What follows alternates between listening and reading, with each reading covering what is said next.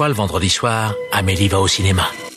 Encore Mais il vient deux fois par semaine maintenant celui-là Triste époque pour le cinéma. Vous trouvez ça normal Mais votre cinéma, votre cinéma, moi je trouve ça irrespirable Bah j'en connais un qui va bien rigoler en lisant ça. Eh Daniel, explique-moi, c'est quoi le plan là? Je te demande pardon. Nous ne sommes responsables de rien, nous nous excusons d'avance. Bienvenue dans Pardon le cinéma, l'émission qui aime les ambiances de bar PMU, les bières chaudes de fin d'été et surtout les ciné avec de la clim. Bonsoir tout le monde. Bonsoir. Bonsoir. Bonsoir Clara. Salut. Bonsoir Simon. De acuerdo. Bonsoir Sophie. Salut. Bonsoir Marc. Salut. Dans cette émission, bah dis donc plus d'entrain s'il te plaît. Salut. Waouh.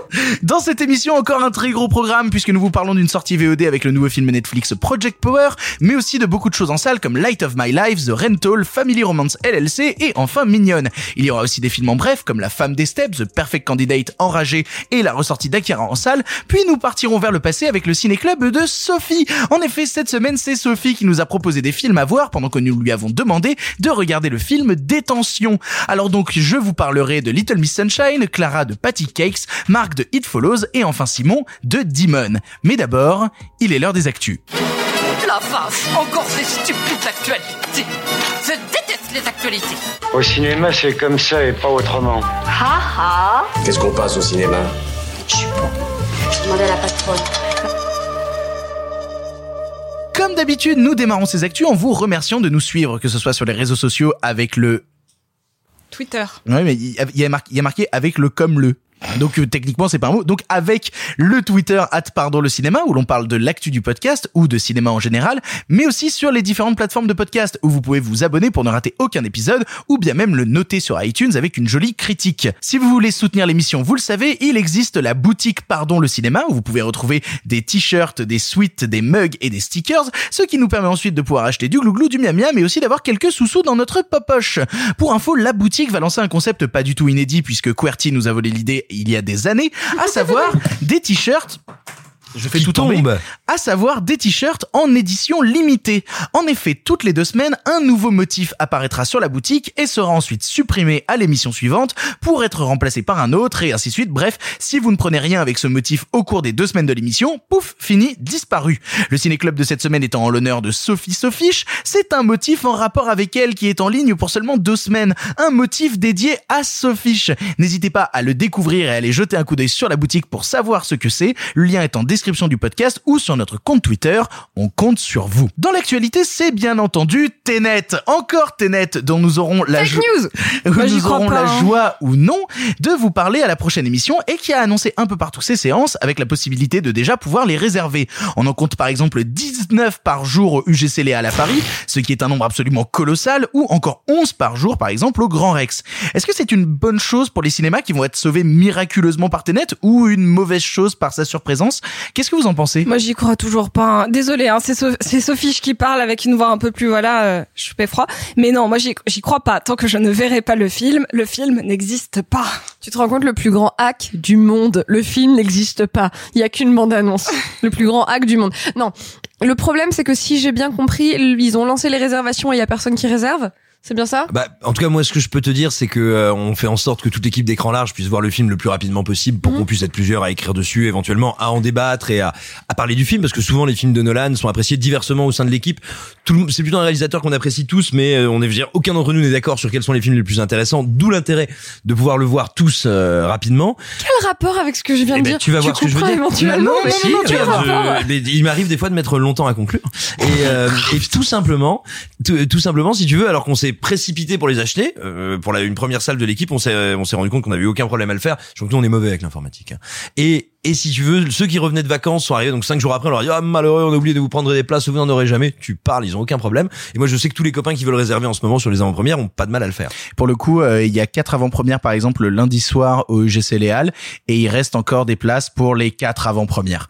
Donc euh, j'ai l'impression en fait que cette surprésence, elle est juste en train de nous créer des salles à moitié vides en fait. En même temps, je suis allée au cinéma hier, la salle était vide. Je suis allée au cinéma aujourd'hui, la salle était vide. Alors néanmoins, moi, je lisais aujourd'hui que manifestement, les chiffres à 14 heures sur Paris, Il y a eu un bon démarrage. Il y a eu, il y a eu un bon démarrage. On Ça était, remonte un peu? bah, on est près des, euh, on va dire, des semaines bases d'une année normale. De 2018 ou 2019 en gros. Il semblerait en fait que, par exemple, euh, là maintenant, il y a une nouvelle loi qui est passée qui autorise les pubs télé pour les films à exister. Et il semblerait, par exemple, que sur les blagues de. Toto, qui a eu énormément de pubs à la télévision, ça a permis de relancer de plus 50% les entrées de Toto en salle. Alors la vraie question étant parce que ça il faut savoir euh, c'est un sujet de débat qui est, qui est très ancien en France. Euh, ceux qui aiment bien se balader, chercher des bandes annonces, des trailers, des teasers euh, sur internet ont sûrement déjà vu des spots télé euh, de films américains, de blockbusters. Il faut savoir que le, le débat en France ça depuis euh, très longtemps c'est de dire oui mais si on autorise les films à faire des à faire de la publicité des spots télévisuels, euh, ça ne va bénéficier qu'aux très gros films qui ont les moyens de le faire et ça va encore écraser un petit peu plus les, les petits films. Bah Donc oui, ça va paye ton avocate du cinéma. Hein. Là, vraiment, j'étais pas au courant de ce truc-là. Donc, bah écoutez, cher barreau de Paris, je vous rends ma robe.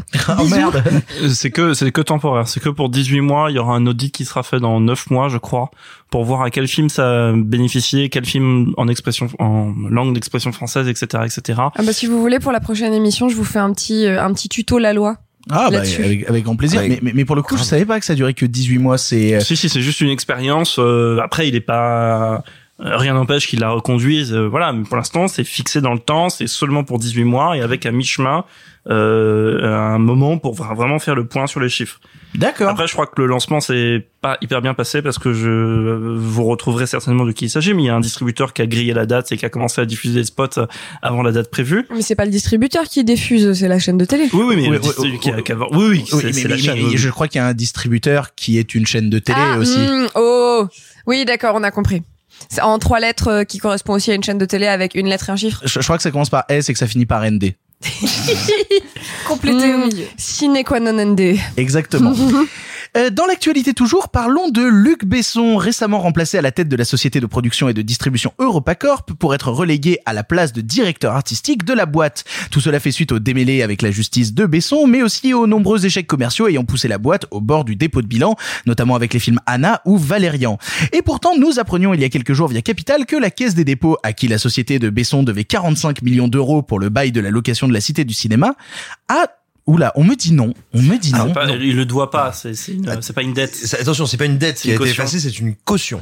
D'accord. Et, et là où il y a, on va dire, une petite ambivalence, moi j'apprécie énormément les travaux de Mediapart et je suis assez admiratif de ce qu'ils font, mais dans leur titrail, à mon sens, il y a une ambiguïté, c'est que ça n'est pas une dette qui a été effacée, c'est une caution. Une caution, c'est pas la même chose, c'est ce qui euh, protège votre, enfin, ce qui protège, ce qui vous engage, on va dire, et surtout, à partir du moment où il n'est plus à la tête d'EuropaCorp, même si, alors, on peut y voir euh, la main de l'État, une sauvegarde, un coup de main, Bah, bah, néanmoins, ju- justement, c'était ma question. Est-ce que c'est une manœuvre politique parce qu'on sait par exemple que le ministère de la Culture est intervenu auprès de la Caisse des dépôts Ah, pour Roselyne. négocier, ou encore que le conseiller bancaire de Besson à l'époque de l'acquisition de la Cité du Cinéma, c'était Emmanuel Macron. Euh, Est-ce que c'est une Si, si, exactement. C'est une vraie info Oui, c'est une vraie oui. info.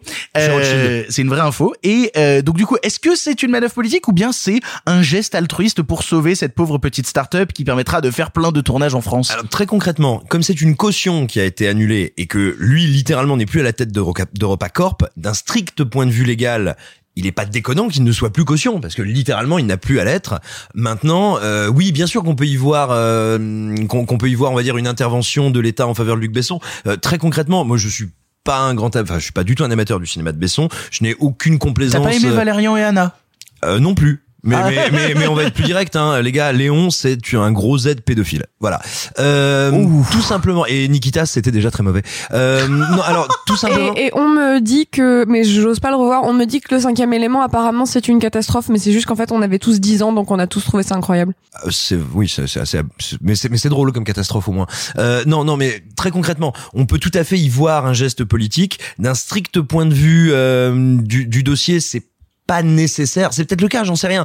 Mais mais le fait que lui ne soit plus caution n'est pas déconnant légalement en fait. D'accord, d'accord, parce que je sais que ça a eu pas mal de remous et que justement les gens commençaient à gueuler sur le fait que euh, Luc Besson euh, manœuvre politique pour sauver EuropaCorp et qu'il puisse reprendre les tournages plus Mais, rapidement quoi. le, le- problème de Besson, c'est qu'il attire tellement de gens avec lui dans sa chute qu'à un moment, euh, tu vois, on s'est souvent demandé euh, est-ce qu'il faudrait, euh, enfin, euh, faire le distinguo homme et artiste? Mais là, la question, c'est est-ce qu'il faudrait faire le distinguo entre le producteur et les centaines de personnes qui travaillent derrière EuropaCorp. Et le problème, c'est que comme il entraîne EuropaCorp dans sa chute avec lui, c'est quand même une colonne importante du cinéma français qui s'est effondrée en l'espace de Trois ans.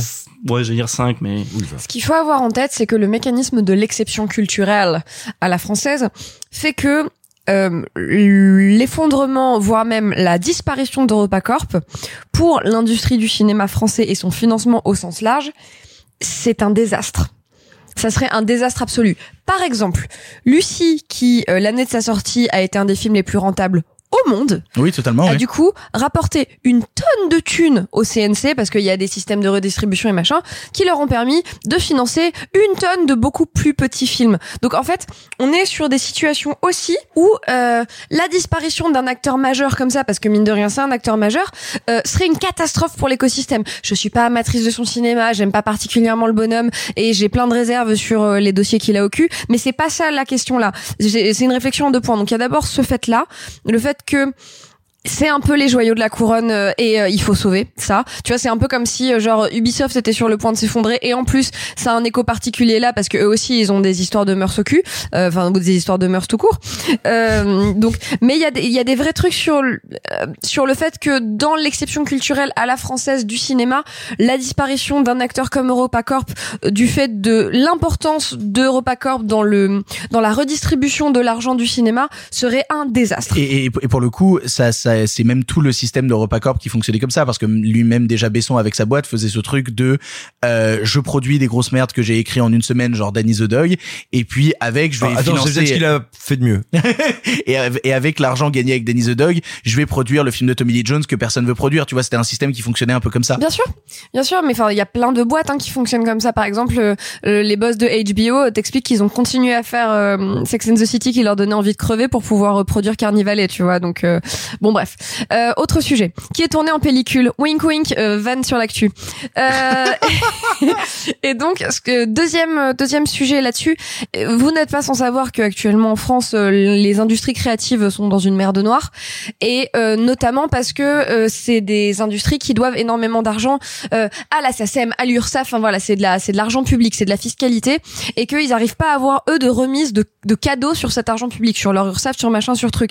C'est-à-dire que ok, on va payer les fournisseurs, la salle, le machin, le truc, mais ils ont aussi une part très très très importante, voire parfois majoritaire, euh, de leurs dettes qui sont des dettes euh, en URSSAF. En, je- ça fait quatre fois que je dis URSSAF, mais voilà, de la fiscalité, de l'argent public, et où Malheureusement, il y a d'autres gens à qui on n'accorde pas, ne serait-ce que tu vois euh, 20 000 balles de bon allez, euh, on efface. ou même euh, d'échéancier, tout simplement. alors les échéanciers, ça va, ça va à peu près. Mais tu vois, je suis donc à la fois tout en disant euh, EuropaCorp, malgré tout ce qu'on en pense d'un point de vue industriel, c'est les joyaux de la couronne, ça doit être sauvé. On a besoin que ça soit sauvé. Mais par contre, je suis très interpellée par le fait que on n'est pas du tout une fraction de ces largesses-là pour des beaucoup plus petits acteurs qui contribuent euh, par la richesse de leur création euh, à, euh, à justement à la vivacité, tu vois, de cette exception culturelle euh, de la culture à la française, pire phrase de la terre.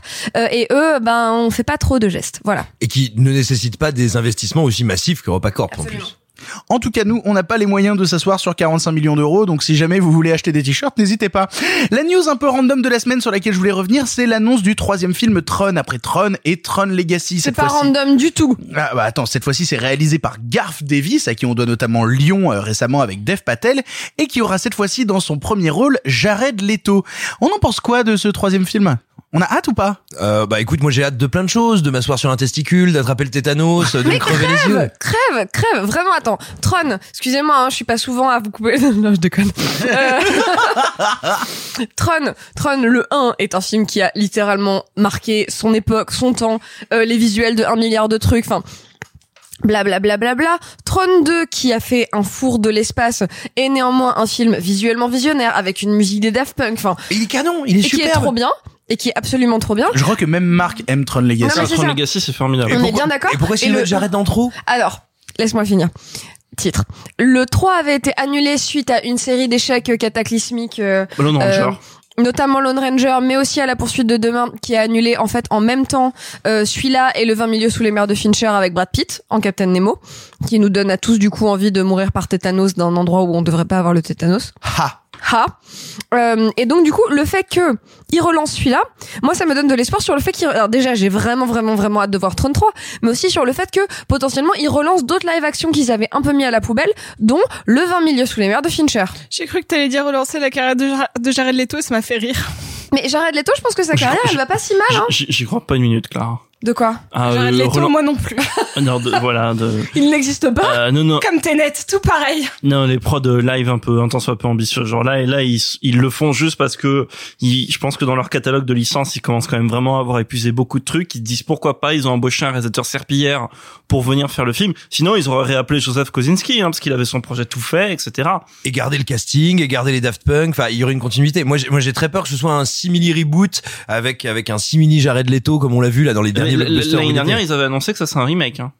enfin un reboot, Pourquoi pas? Non mais pourquoi pas? Que ça serait du coup euh, pas. euh, Non mais oui, ça c'est pas grave que ça soit la suite ou pas la suite. pourquoi ou- pas, mais dans ce cas-là, t'embauches un réalisateur qui a un peu de. un peu de Écoute, gueule, J'espère qu'il y aura un peu d'ambition visuelle, c'est tout. Allez, on a plein de films sur lesquels on doit discuter et on commence tout de suite avec Project Power.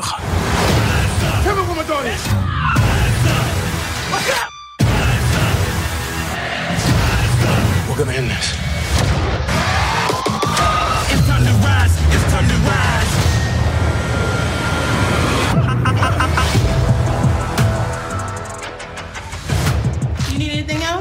I'm fine.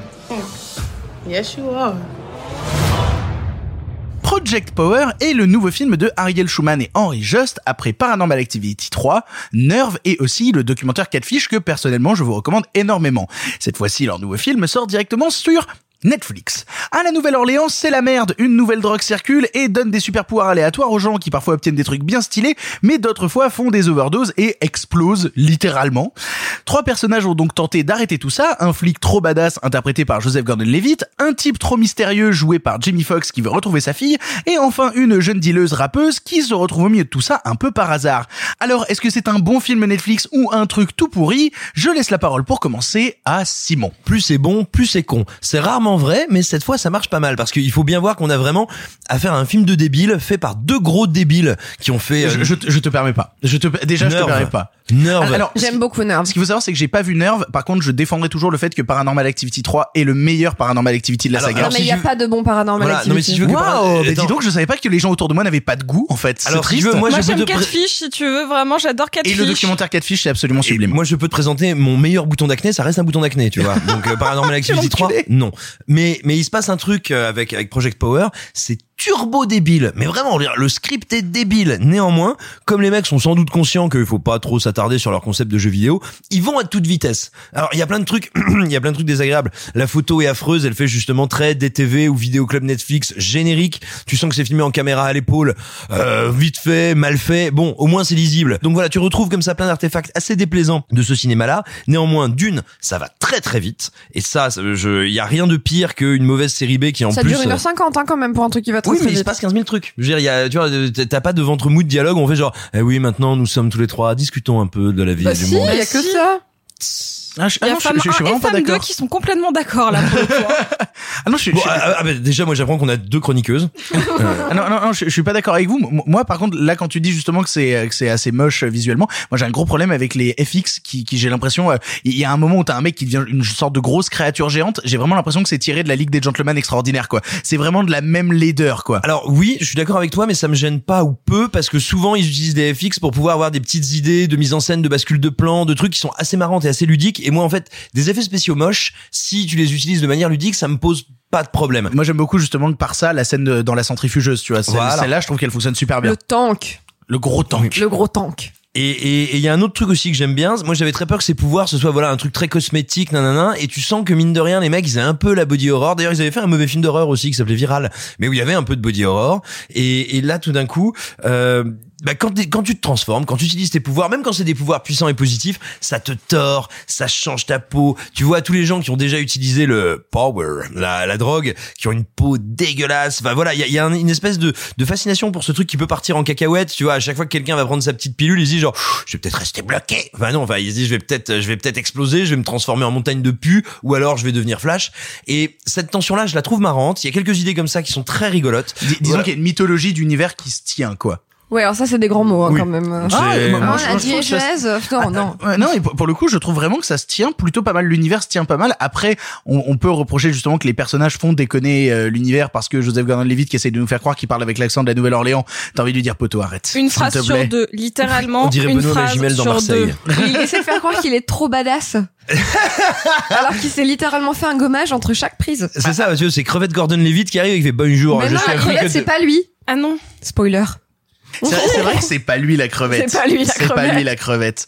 Mais mais pour le coup, euh, je suis assez d'accord avec toi, Simon. J'ai passé un plutôt bon moment devant Project Power que j'ai trouvé turbo con, mais vraiment le film est turbo con, mais qui m'a quand même enthousiasmé par deux droits, par deux, deux trois idées de plans, par deux trois idées de scènes. Euh, voir en, en fait revoir Joseph Gordon-Levitt même quand il en fait des caisses, ça me fait plaisir parce que ça faisait quand même un moment qu'on l'avait pas vu dans des films et le revoir là-dedans, ça fait quand même plaisir. Donc globalement, j'en sors avec un truc où je me dis ouais, c'était con, c'était sympa, ça m'a fait passer deux heures pas déconnantes et on voit pour l'émission quand même par instant des films qui durent 1h20 qui sont des films largement plus désagréables que ce film de deux heures turbo débile. Et puis il y a un truc, c'est que Jamie Foxx, il est jamais aussi bon que dans les mauvais films. Vraiment, tu lui dis vas-y mec, prends un peu de créatine, euh, fronce les sourcils et fais et ben il le fait très très bien. Il a Et- pas eu un Oscar, Jamie Foxx? Eh ben, bah, ça arrive, ça arrive à des gens très bien. Mais donc c'était peut-être dans un film correct? Mais C'était pas dans Ray? Je l'ai pas vu. Si, si, c'est normal. Voilà. Mais, mais pour le coup, Marc, j'ai l'impression que tu n'es pas d'accord. Ah, je suis pas d'accord, j'ai pas d'opinion. J'ai- Il y a un truc qui est formidable avec les films Netflix, parce que moi, je, je quitte pas la salle quand je vais au cinéma, j'aime pas ça. Mais euh, sur les films Netflix, il y a la petite euh, croix euh, en haut à droite, la petite croix rouge où on peut fermer la fenêtre. Mais en plus, non, c'est maintenant, pas ça. C'est qu'on s'est endormi sur mon canapé, Marc, et qu'on est tous montés se coucher. C'est ça Oui. qui s'est passé. Et en Il y plus, a maintenant, ça, tu peux le lire en accéléré, t'aurais pu faire ça. monter, se coucher. Non, non, bon, bref, trêve, trêve de plaisanterie, j'ai tenu une demi-heure, je, j'arrive pas. Voilà. J'ai pas, du coup, j'ai pas d'avis sur le film. Mais, mais t'es pas, pas d'accord euh, je, je, je voyais lever les yeux sur le fait que Jamie Foxx, il est, euh, il est bon que dans les, que Bah, dans les films bah, mauvais. mm, Je sais pas, euh, quand t'as tourné pour euh, Michael Mann ou, ou euh, Tyler Hackford, qui est quand même un cinéaste que j'aime bien, où il a dû faire deux, trois autres trucs corrects. ou- Non, c'est de la provocation. C'est-à-dire, non, c'est pas, c'est pas. En fait, je trouve que la série B un peu débile, ça lui va très bien. En vieillissant, il a une espèce de d'épaisseur un peu, de côté un peu bourrin. Je trouve qu'il marche très bien dans ce genre-là. Je, je plaisante évidemment. C'est aussi un bon comédien, mais il y a pas beaucoup de bons comédiens, on va dire de comédiens capables d'être fins, que j'ai plaisir à voir en Marcel avec un fusil à pompe. Je me tourne vers Sophie. Sophie, on sait ta passion pour le cinéma d'action. Euh, qu'est-ce que tu as pensé de Project Power? C'était con. Ah, très bien. C'était con. Euh, c'est, j'ai trouvé ça euh, too much, que ce soit dans son scénar, dans son rythme, dans. J'ai déjà parlé de mon amour pour Joseph Gordon-Levitt parce que je fais partie de ces adolescentes qui ont regardé 637 fois 500 jours ensemble. Est-ce que c'est devenu un 500 bon film au bout de la 637e fois Je vous emmerde. Salopard. Marc. Salopard. Non mais. Simon m'avait dit la même chose, ce qui fait que de toute manière, quoi, je, Simon je, je Bon, ne vous, d'accord. je ne vous aime plus. Euh, cependant, donc euh, là de le voir, euh, je le trouve toujours très sympathique à l'écran, mais le fait qu'il n'arrive pas à tenir un accent plus de trois minutes, c'est compliqué. Euh, donc vu que je vais partir du fait que je n'aime pas le film parce que j'ai eu du mal à le regarder en une fois, ça me faisait chier. Euh, J'arrivais à m'accrocher à rien, donc je vais me focaliser sur les deux petits trucs que j'ai bien aimés. C'est-à-dire que j'aime beaucoup euh, l'héroïne principale. Enfin, je la trouve euh, assez dynamique, plutôt cool, plutôt bien caractérisée. Enfin, franchement, par rapport au reste du film, ça passait crème.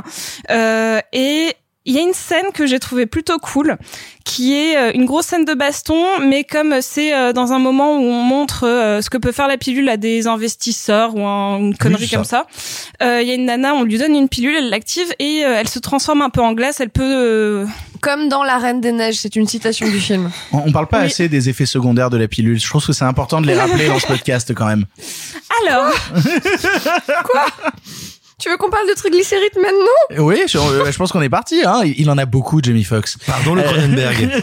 Et donc, bah, la, celle qu'on va appeler la Reine des Neiges, donc euh, commence à se transformer littéralement en glace, sauf que c'est un moment où il y a euh, plein d'actions euh, de, de l'autre côté de la vitre puisqu'elle est enfermée, et euh, tout se passe avec une espèce de euh, double profondeur de champ qui est elle qui est en train vraiment de euh, d'avoir les doigts qui se euh, qui se cassent à Oui, cause elle a un doigt de- qui s'arrache elle a un un doigt qui s'arrache qui m'a rappelé euh, une, une super scène dans Saut 3 et euh, et de l'autre côté bref C'est bref. super ce 3. J'aime bien ce 3. C'est pas celui qui est interdit aux moins de 18 ans Si, Non. c'est celui où il y a quelqu'un qui manque de se noyer dans des cochons fondus. Oui. Euh, non, broyés. Broyé, Ah ouais. broyé, broyé. bon enfin bon euh, Saut 3, c'est super. Pardon, moi j'aime bien ce véganisme. 3 mais en tout cas voilà et donc on- a la, la scène donc de grosses bagarres et moi les grosses bagarres ça me saoule euh, et donc là le fait qu'il y ait ce, ce- ce double truc euh, d'un côté de la vitre et de l'autre bah euh, avec la caméra qui tourne je me suis dit oh tiens je passe pas un moment désagréable ce qui est déjà pas mal En, vrai, c'est un peu un semi money shot du film, quoi, ce passage-là. Donc, euh, qui, fonctionne. Je suis là, genre, ouais, c'est super. Et en même temps, euh, Ah, mais j'ai pas dit que j'allais dire que c'était grandiose j'ai dit que pendant trois minutes j'ai pas passé un mauvais moment C'est- déjà pas mal. Le niveau Genre, d'exigence est élevé dans ce podcast. hein. Est au sol, comme on dit. je, je, je vais pas bien, laissez-moi ces trois minutes s'il vous plaît. Et toi, Clara, qu'est-ce que t'as pensé de Project Power? Rien, film suivant. Ce- C'est la deuxième fois que je la fais celle-ci. Euh, je vais juste vous dire qu'il y a Casey Neistat dans le film si jamais Oui. euh, vous êtes un peu fan de ce gars-là. Alors, ce qu'il faut savoir, c'est qu'il était déjà dans Nerve. Dans Nerve, il faisait une sorte de mini caméo Oui. qui durait 20 secondes. Il est dans Nerve, j'aime bien Nerve. il faisait, il faisait partie des joueurs de Nerve, en fait. Je- Qui je- est ce monsieur? Alors, Casey Neistat, c'est sûrement le type qui a le plus grand inventé vlogueur au monde. euh, le, la manière dont on fait des vlogs sur YouTube actuellement. C'est-à-dire que Oh, quelqu'un de bien. Ah, non, non, non, Le non, non. patient zéro.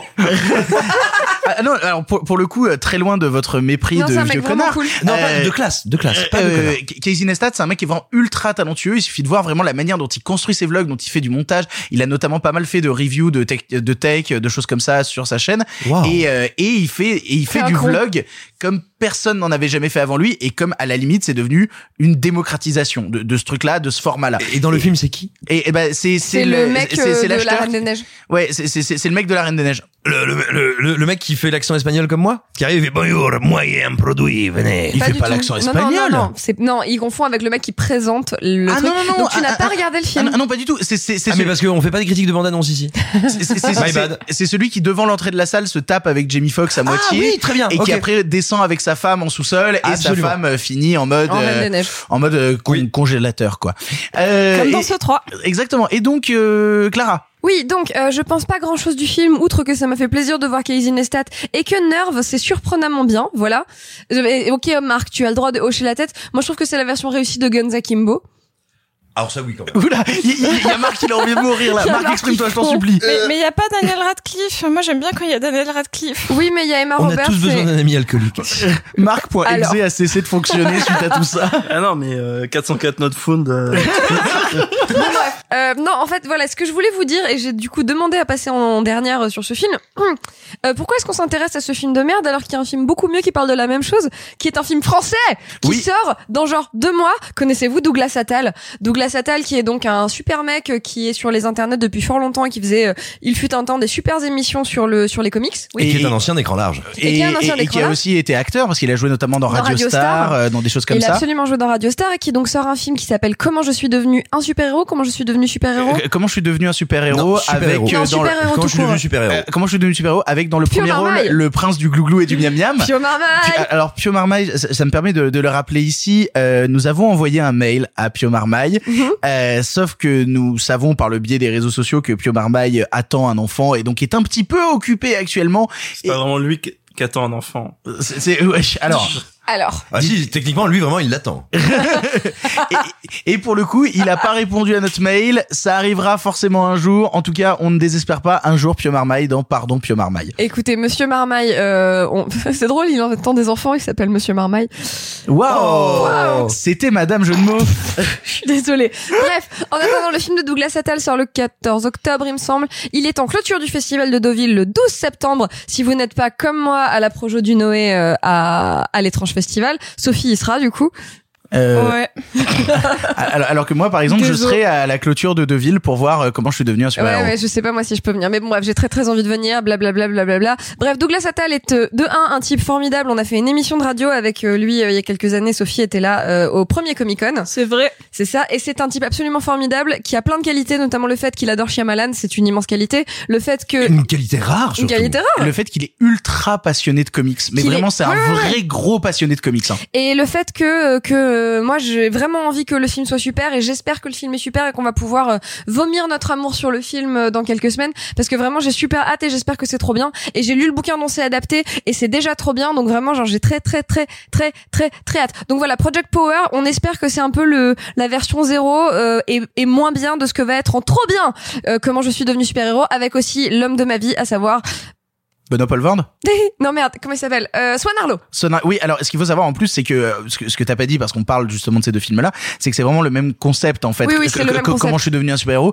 C'est littéralement t'as Swan Arlo drogue. qui qui est un vieux dealer qui file de la drogue à des gamins qui filent des super-pouvoirs en fait. C'est ça. qui Et, voilà. et- et donc du coup on se dit c'est quand même pas mal que les, les US et la France au même moment aient adapté le même Ouais. truc. Et d'ailleurs, la bande-annonce est disponible en ligne, vous pouvez la regarder, vous verrez que ça a quand même beaucoup plus de gueule Ça a que vraiment Project beaucoup de gueule, Power. il y a beaucoup de sous et ce qui est en fait, quand tu dis ah ça sort au même moment, pour le pour le coup déjà il devait sortir je crois au printemps, il a été repoussé à cause du Covid et à l'occasion de la première du premier enfin de la première édition du Comic Con, il était déjà en train de bosser dessus de façon très avancée puisqu'il avait déjà montré une espèce de bande démo, bande showreel, annonce, ouais. de showreel sur les effets spéciaux, etc. Et au Donc, en dernier fait, Comic euh, Con euh, qu'il y a eu en début d'année, j'y étais, ils nous ont montré la bande-annonce quasiment un an avant sa sortie, quoi. C'est vrai qu'on y était avec toi, Sophie, j'avais oublié, Mais pardon. Oui, c'est ça. Donc tout ça pour dire que non, non, les- l'espoir, euh, notre espoir, c'est Douglas Attal. Bisous. Du coup, personne ne sauvera Project Power à part Non. Simon qui dit c'est un peu bête, mais regardez-le quand même, quoi. Pour moi, c'est une série B surgonflée qui est très divertissante. C'est débile, c'est pas dés- c'est pas désagréable à regarder. Nous allons donc changer totalement de registre puisque nous passons à un autre film sorti en salle. Nous allons maintenant vous parler de Light of My Life. You're looking for me because I'm a girl. Yes. What? What? Tell me what? No one's gonna take you away. I promise.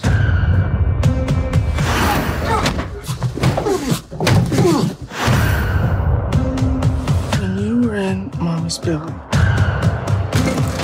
there was a picture of you. And the doctor wrote, This is your daughter. Light of My Life, deuxième long métrage de Casey Affleck après I'm Still Here, nous raconte l'histoire d'un papa et de sa fille perdus tous les deux dans un monde désolé post-apocalyptique. En effet, une sale pandémie a tué quasiment toutes les femmes, laissant le monde à la brutalité masculine que papa Casey va devoir affronter pour protéger sa fille et lui permettre de vivre une enfance insouciante, loin de la violence environnante. On l'a tous vu ici, je crois. Ah non, Clara, tu ne l'as pas vu. Je laisse la parole pour commencer à Marc. Alors sur les films post-apocalyptiques, il y a toujours ce truc extrêmement sympa de, on va dire un sous-genre du film apocalyptique, post-apocalyptique pardon, qui euh, voit les personnages errer et ne pas faire grand-chose, donc par opposition aux films apocalyptiques euh, action type euh, Mad Max, etc. Euh, et dans Light of My Life, c'est vraiment ça, hein, c'est vraiment un père et sa fille qui errent dans une no man's land, qui voguent de forêt glauque en forêt glauque, de maison abandonnée en maison abandonnée.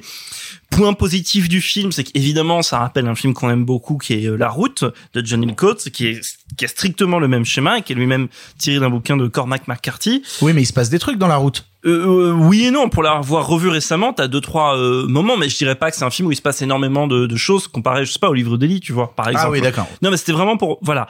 Et donc ça déjà c'est un truc sympa parce qu'en fait moi dans les mondes désolés j'aime voir juste des gens errer et je trouve ça beau et ça il le fait assez bien Casey Affleck. Le problème c'est que c'est en même temps la limite de son film si on veut parce que le problème de Light of My Life c'est que c'est la route sauf qu'il a changé le postulat c'est plus un petit garçon c'est une petite fille euh, mais il y a la même structure du film il y a les mêmes flashbacks il y a euh, exactement la même imagerie qu'on a déjà vu 50 000 fois dans le dans le post-apo l'image désaturée etc bon qui sont des trucs qui fonctionnent très bien donc euh, qui sont autant euh, rassurantes plaisantes parce qu'on est dans un univers connu qu'elles sont en même temps la limite du film. Maintenant je dirais que c'est peut-être pas là où le film est le plus intéressant. C'est-à-dire que c'est pas forcément dans ces scènes post-apocalyptiques, je vais arriver à le prononcer bien au moins une fois, j'espère. C'est pas dans ces scènes post-apocalyptiques, j'ai réussi, euh, que le que le, le, le film est le plus intéressant. Non, le film est le plus intéressant parce que Casey Affleck, parce que contexte en fait. Et ça, c'est un truc qui m'a vraiment intrigué pendant le film, c'est-à-dire que on ne saurait dit euh, comment dire on ne saurait voir le film sans l'affaire qui entoure euh, Casey Affleck autour de euh, d'harcèlement ou agression sexuelle je sais plus vous me corrigez Euh, il a été accusé euh, de harcèlement sexuel sur le tournage de son précédent film par une membre de l'équipe caméra, une opératrice et, euh, si ma mémoire est bonne, une assistante de production. Et en substance, ce qui lui a été reproché, ça a été dans des soirées à l'issue des journées de tournage où l'équipe était en déplacement dans des hôtels, de faire des avances, on va dire très très lourdes pour l'une et pour l'autre d'être carrément rentré dans son plumard en disant bah ça va bien se passer. Euh, donc toutes les deux ont porté plainte contre lui et ça s'est réglé par un accord euh, dit à l'amiable euh, financier. merci maître Rio euh, et donc en fait euh, Exercice illégal de la profession d'avocat. En général, quand j'exerce une profession, c'est illégal. et et en fait voir se fantasmer ce monde euh, sans femme qui le conduit à lui et protéger sa, toute petite avec des scènes où il va lui expliquer qu'est-ce que c'est être une femme ou qu'est-ce que c'est ne pas être une femme. Parce qu'évidemment sa petite fille il ne faut pas qu'elle montre qu'elle est une fille sinon elle, on ne sait pas ce qui va lui arriver puisque c'est la dernière entre guillemets de son espèce si j'ose dire. Ça conduit à une série de scènes qui sont à la fois gênantes et à la fois fascinantes Est-ce qu'il lui explique comment mettre un tampon à un moment Non, elle a Oui, quasiment, quasiment. Bah, pas on, loin. On, va on dire, on est Non, non, dans le- de l'ordre de l'éducation à son corps et à sa féminité. Voilà, donc t'as- t'as une scène de euh, écoute, assieds-toi, ma chérie, papa va te parler de la vie. Et avoir cette scène dans ce contexte avec Casey Affleck et qui est tournée presque avec une forme de conscience du truc, je ne sais pas. Est-ce que c'est comme quand Roman Polanski fait J'accuse? Alors non, justement Allez, pas du tout. je non, vous laisse alors, ça non, là, alors, je non, justement pas du tout parce qu'il y a un truc. Excuse-moi, pardon, mais pour aller dans le sens vague, moi, je, moi, j'étais très mal à l'aise avant de voir le film et j'ai terminé par en après l'avoir vu en projection de presse par euh, en présenter une avant-première. Donc c'est que le, je vais dire, il a désamorcé un peu mes inquiétudes par rapport à ça. Ce qui est assez intéressant en fait, c'est que lui se met dans la position d'un mec pathétique sans pour autant se mettre dans la position de vraiment je porte ma croix et bâton ma coulpe. Et, et en fait, si tu veux, le ma coulpe, ma coulpe.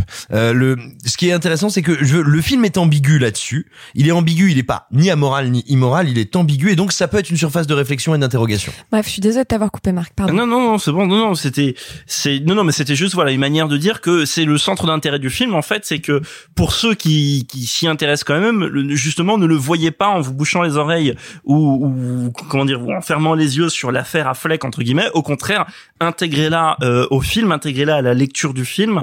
Euh, je trouve que ça le rend plus sympathique, même si après ça gommera pas tous les défauts qu'il a. Euh, certains partis pris artistiques qui sont un peu trop poussés, très typiques du cinéma indépendant américain, genre les plans qui durent trois plombs pour rien. Euh, ça c'est peut-être un peu too much. M'as-tu vu euh, Je fais du film pour euh, festival américain? Ça reste moins un film qui je trouve intéressant dans ce qu'il apporte au genre et qui est peut-être à mettre en regard de, enfin qui aurait pu être mis en regard de Sans un bruit 2 si Sans un bruit 2 n'avait pas été euh, décalé puisque Sans un bruit 2 par exemple c'est la femme qui prend le contrôle de la famille. Donc c'est une sorte de post Spoiler, non, je déconne. Alors, mi- mini spoiler. C'est Après, dans la- je l'ai pas vu. Eh oui, c'est- c'est c'est dans la bande C'est dans la annonce. bande-annonce. C'est dans la bande. Après, après avec Clara, nous on l'a vu sans un bruit de. Oui, non, on l'a Euh, vu. Il y a très longtemps. Euh, non, et je terminerai là-dessus. Il y a un super bel article sur le post-apocalyptique qui mentionne Light of My Life, qui est à lire sur revueetcorrigé.com. Ça tombe bien. Ah. Voilà, bisous. Euh, bah, c'est marrant que tu dises tout ça parce que je suis assez en accord avec toi. Moi, j'aime bien les thématiques que prend le film à bras le corps. Euh, Sophie vous regarde vraiment avec dégoût et mépris. oui, oui, mais, euh, non, mais attends, mais je vais la rejoindre quand même sur un point parce que je pense qu'on est d'accord là-dessus. Le dégoût ou le mépris Ah bah un peu les deux, Euh, parce que euh, j'ai pas pu m'empêcher malgré tout et malgré le plaisir de voir ces thématiques abordées, de me faire profondément chier. Et c'est-à-dire que c'est un vrai, vrai, vrai souci du film, c'est sa, c'est sa gestion du rythme, sa gestion de certaines scènes et parfois trop en longueur. Et je me rappelle que même quand Simon m'a dit ah tu vas regarder Light of My Life, sois bien bien réveillé. Quand même le début c'est 15 minutes de discussion dans une tente. Et donc j'ai fait genre oh bah on est quand même super bien parti. Le plaisir est dans l'attente, monsieur. Euh, oh, elle est très très belle celle-là. Et j'aurais aimé que le film soit aussi beau. J'aurais aimé que le film soit euh, aussi, euh, ouais, que le film m'hypnotise comme La Route avait pu m'hypnotiser à l'époque. Alors que là, je suis resté un peu impassible. Surtout que de la manière dont il traite cette- certaines thématiques, je trouve que le fait que ce soit Casey Affleck et sa fille, au final, c'est je sais pas, c'est une sorte de MacGuffin comme un autre. C'est-à-dire que vraiment, j'ai vraiment ce sentiment-là de, ça aurait été sa fille ou ça aurait été un objet à protéger face au reste du monde, que ça ne changerait pas grand-chose au rapport entre les personnages. Et j'ai un, vrai problème là-dessus, moi, dans le film, c'est qu'il y a certains moments où euh, il y a une bande quand même de trois quatre gars qui viennent souvent essayer de taper Casey Affleck et, et prendre sa fille. On peut le dire, voilà, sans spoiler qu'il se passe ça. Et en fait, ça aurait été des chercheurs d'or qui savent que Casey Affleck a un calice rare et que, attention, ils vont lui prendre son calice et qu'il doit le protéger. Un Qu'au final- calice Euh, Non, mais voilà, oui. Je... Hostie de calice Euh, oui, mais je- tu sais, j'ai plus de trois mots de vocabulaire. Ben, dans la casée, que je te prenne ton calice en hostie, calice 40, tu sais. Oui, bah dis donc, euh, le Québec nous remercie, pardon le Québec. Euh, calice. et pour le coup, ouais, moi j'ai un vrai problème avec ça, c'est que je trouve que tout le rapport père-fille, ou en tout cas protection de la fille, c'est une vraie façade du film. Pour moi, c'est une vraie façade, et je trouve que ça va jamais assez en profondeur sur ce truc-là, et ça aurait été n'importe quelle chose à protéger, que ce soit un être humain, un animal, un objet, n'importe quoi, que le film serait pas particulièrement inchangé. Et ça, ça me pose problème parce que je m'ennuie, et je trouve que le film va pas assez loin dans ses thématiques, et donc je reste un petit peu en dehors. Simon, je te laisserai conclure sur le film parce que je sais que tu l'aimes beaucoup. Je vais d'abord laisser parler Sophie. Alors moi j'ai une première interrogation qui est d'ordre purement euh, scénaristique et peut-être que vous aurez des réponses. On est d'accord que là on est dans un monde quasi post-apocalyptique. On est d'accord? Oui. Oui. Euh, Enfin, ça ressemble à la Nièvre, hein. euh, alors d'après ce que j'ai compris, donc la gamine elle a 11 ans. Ça s'est produit quand elle était petite. Donc c'est-à-dire que ça fait une dizaine d'années que c'est comme ça. Euh, co- comment enfin genre comment en 10 ans euh, c'est devenu ça le monde euh, enfin Mais, je mais- mais parce que Casey Affleck, qui est justement un cinéaste et un homme profondément féministe, estime que Non, mais c'est-à-dire qu'il y a encore estime qu'un un monde sans femmes faillit. Voilà. Non, mais il y, a- il y a encore de l'essence vu qu'il tombe dans une voiture. Enfin, moi, il y a Ah, mais vraiment attends, moi un je suis pas truc du tout de... d'accord. C'est pas. Alors, je- pardon, excuse-moi. Mais non, non, mais vas-y, parce que c'est une vraie pour moi, c'est pas un monde post-apocalyptique. C'est pas ok. un monde, c'est un monde qui est très violent, très dur et très appauvri, qui, on va dire, c'est resserré parce que, bah, il y a plus de femmes. Il y a, en 10 ans, a priori, pas mal de gens de passage de génération qui se sont arrêtés. Il n'y a quasiment pas eu, pas eu de naissance. Je dis bien quasiment parce que le film nous dit bien qu'il y a des femmes. Sauf qu'en fait, dans tous les groupes sociaux constitués, les petites villes, les machins, les femmes sont parquées, sont devenues, si j'ose dire, comme ça, comme c'était euh, des biens meubles. Tu vois, tu vois, en fait, c'est ça. On, on échange et on parque les femmes pour les utiliser comme des reproductrices. On ne les verra jamais pendant le film, mais les autres hommes en parlent. abordé en une phrase dans en une une phrase. scène. C'est ça qui est beau. Bah non. Bah, bah oui, mais ça prouve bien à quel point cette thématique, il la prend pas à bras le corps. Je suis Et pas c'est abordé dans une seule scène. Mais pour moi, c'est pas un film post-apocalyptique, c'est un film. Euh, Si, ça, mais il a, bah, oui. aussi moins raison. Après, c'est là où il a raison. Si J'ai fait un abus de langage en parlant de post-apo parce que c'est pas post-apo, ou alors c'est une sorte d'apocalypse sélectif, quoi, qui n'a lieu que sur un peu comme quand on a la série euh, 2% de la population qui disparaît. Euh, oui, The Leftovers. The Leftovers, est-ce que c'est post-apocalyptique parce qu'il n'y a que 2% de la personne, de la population qui ont disparu? Bon là, c'est 50%. Ça on reste est, quand même on est presque dans du 50%. cinéma Oui, post-traumatique plus que post-apocalyptique. Oui, mais l'imagerie que Casey Affleck invoque, C'est ça. c'est une imagerie post-apo. C'est une imagerie où les personnages errent dans la nature, où t'as des maisons complètement vides et n'importe qui peut reprendre les maisons. On le voit bien face à la maison qui est reprise à la fin, on voit bien face à la première maison qu'ils prennent, ils vivent dans les bois. Il y a vraiment toute une imagerie du post-apocalyptique et du monde déchu. On peut pas dire genre c'est pas un film post-apocalyptique alors que Casey Affleck te hurle à la gueule constamment. Depuis qu'il y a plus les femmes, le monde est, est- a passé l'apocalypse. Hold my beer. Du coup, Sophie.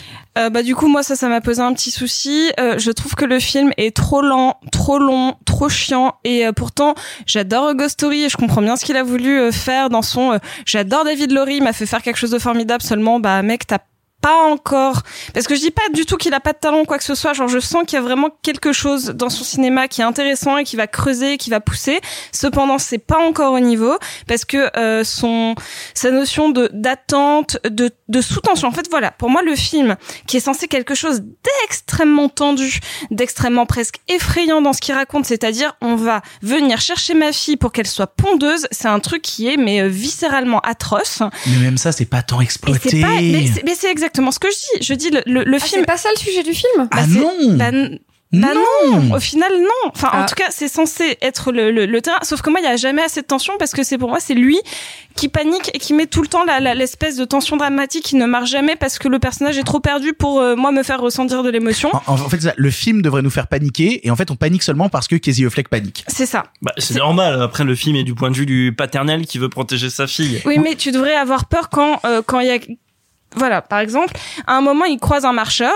Tu devrais avoir peur de base parce que le marcheur un arrive. mec de la République en marche, tu veux dire Parce que moi aussi j'ai peur du coup. Ah bah je peux dire, moi j'ai croisé Macron en forêt. euh, ah tu fuis rapidement, rapidement. Alors on arrive sur The Rental. Non yes.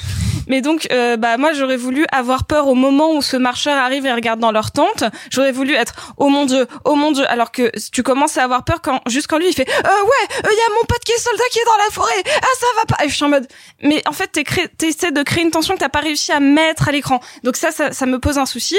Et surtout le moment ouin ouin, ça m'énerve quand t'as un personnage masculin qui est donc dans un flashback en train de dire au revoir à sa femme qui est jouée par Elisabeth Moss euh, et qui euh, Oh non, Elisabeth Alors, Moss dire au qui joue. revoir dans le sens où elle est en train de mourir. bah oui oui, c'est c'est ce que je veux oui, dire. oui, il y a mais- Elisabeth Moss qui joue la femme décédée de Casey Affleck. de, de Elisabeth Moss qui joue euh, June. Euh, qui, bref, de- donc qui joue encore un rôle d'une société où il y a plus de femmes et plus de fertilité. Non, mais mais là, elle meurt. Là, c'est là, avant. là, c'est Non, avant. T'as vu, t'as vu la route En même temps, c'est le seul rôle qu'elle a jamais eu. Il y a hein. strictement les mêmes flashbacks avec Charlize Theron dans la route. Même flashback. Et donc là, bah, il y a une scène, euh, donc dans un flashback, je sais plus trop à quel moment du film, où il est là sur son sur son lit de mort à elle, et qui, euh, mais ça va, je vais pas réussir, mais c'est pas possible, mais j'ai tellement peur. Et là, je suis juste en mode, elle est en train de mourir, rassure-la, dis-lui que ça va aller, que tu vas prendre soin de leur fille et que vous allez toujours l'aimer. Non, j'ai peur, chérie, je sais pas comment je vais faire. Ouin ouin, tu m'énerves. Genre, rassure ta femme et occupe-toi de ta fille au bout d'un moment. Quel vieux Merde. concept hétéronormé. Voilà, Bon. Désolée, je vais finir sur ça, c'est un peu d'énervement, alors qu'en soi, je déteste pas le film, il y a quand même des, des trucs cool et tout, mais putain, je déteste quand il y a un personnage qui va bien, qui va s'en sortir et qui va en plus, genre, être porteur d'un symbole d'humanité et de, de, de vie, et qui est en mode, ouin, ah ouin, je te dis à quel Mais- point je souffre alors que c'est toi Mais, qui es en train ben de oui, mourir. mais alors, euh, je suis pas tout à fait d'accord avec toi parce que c'est quand même un truc très actuel. C'est la peur du monde de demain. Ceux, ceux qui vont mourir vont mourir.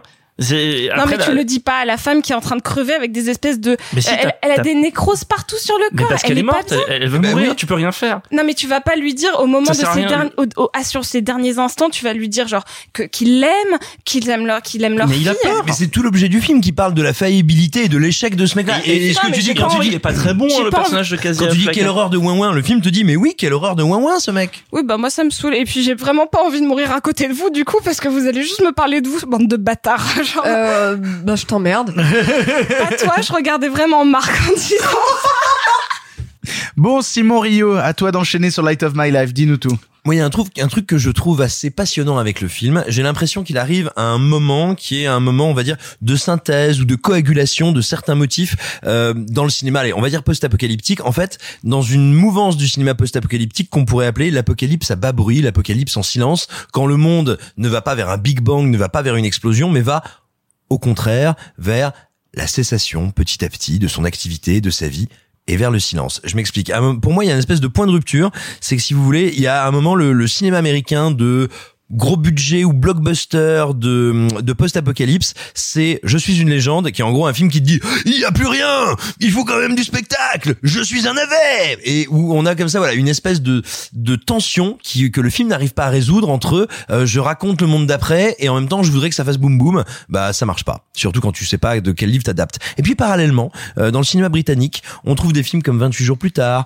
on trouve plein d'autres petites productions comme ça post-apocalyptiques qui vont même si 28 jours plus tard n'a pas été initialement perçu comme ça, te parler d'un monde qui se vide, d'un monde qui disparaît. Il y a le, bien sûr la route, le roman de Cormac McCarthy, mais euh, ça c'est un truc qui n'est pas que dans la route, c'est aussi quelque chose qu'on retrouve dans un autre roman qu'il a écrit avant, qui est Méridien de sang. Euh, voilà, il y a comme ça, on va, on va dire toute une espèce de, de coagulation d'œuvres. Et pour moi, il y a une œuvre qui n'est pas un film et qui est même pas un jeu vidéo que j'aime beaucoup, mais que je trouve très intéressant d'un point de vue thématique, qui est The Last of Us, qui va rassembler tous ces Comment thèmes. ça, c'est pas un jeu vidéo? Non, si, un jeu vidéo que je n'aime pas beaucoup. Hmm. Non, qui est pas, pardon, j'ai fait un lapsus. Oui, euh, il y a une œuvre Non, parce qui qu'il fallait me le dire. C'est un poulet. Comment C'est un poulet pour PS3. Poulet, poulet, poulet, bon, poulet, pour mettre dedans, c'est un peu compliqué. Putain de merde.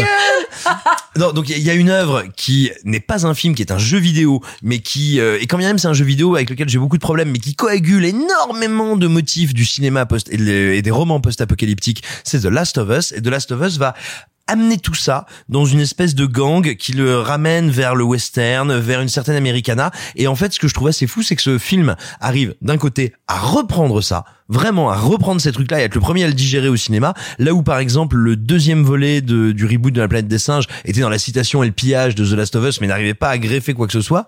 Et ce que je trouve assez Eh, eh, joli, Est-ce c'est que, que tu peux arrêter d'essayer de justifier le fait que Light of My Life c'est bien en parlant d'autres œuvres qui elles sont Mais largement mieux? Non, justement, Parce que tu vas voir, vraiment, est-ce que je trouve euh, passionnant Est-ce que je trouve passionnant, c'est que Affleck arrive à un moment où il est capable d'attraper ces œuvres-là, d'y ajouter son expérience de Lowery, de David Low- Lowery, Lowery, euh, celui qui est, et, et que tout d'un coup.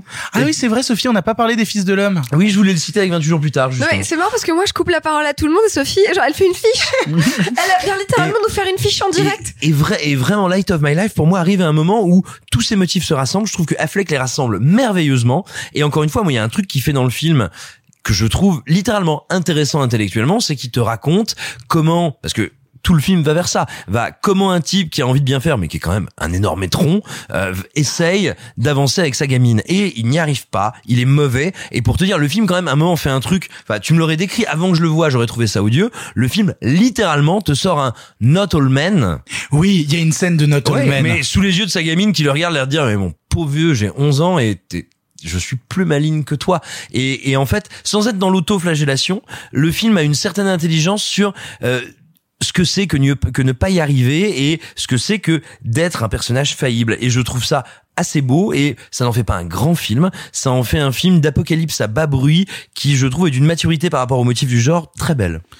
J'ai vraiment l'impression que tu projettes dans le film beaucoup beaucoup de choses qui n'y sont pas. hein. Méconnaissance. Mais non, c'est pas ça. C'est que oh là bah dis donc encore du mépris. Euh, C'est pas mon soir. non, non, non, non, mais vraiment, je te, je te vois vraiment projeter dans le film des choses où, euh, en tout cas, une interprétation des scènes. Où est-ce qu'on peut pas juste dire que Casey Affleck mais en fait c'est vraiment j'ai juste l'impression d'avoir un Casey Affleck qui sait pas écrire ces scènes là et qui Je trouve qu'il les écrit merveilleusement bien et juste il te prouve que Last of Us c'est un truc qui est vraiment très bien mais fait par des débiles. Est-ce qu'on peut jeter des sushis sur Simon s'il vous Oui. plaît S'il vous plaît. Et euh, regardez les fils de l'homme, en fait, c'est une vraie, un vrai traitement de la tension. Je sais que ça n'a rien à voir et ce n'est pas du tout le même, euh, le même traitement, mais au final, ça parle quand même de la même chose. Hein, donc De la euh, fin de la natalité. Exactement. Et là, euh, là, il y a vraiment une tension qui est très forte, qui n'existe à aucun moment dans Light of My Life. Vous l'aurez compris, Light of My Life est un film qui nous divise. Peut-être qu'on sera tous d'accord sur le prochain. Je crois qu'on est tous d'accord sur le prochain, puisque nous allons parler de The Rental. Look, this is not okay, Charlie, alright? Stop being so calm. Everything is fine.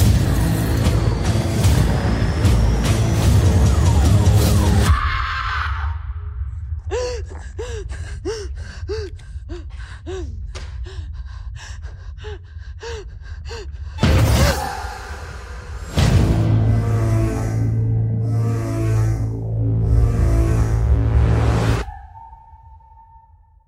The Rental est le premier film écrit et réalisé par l'acteur Dave Franco.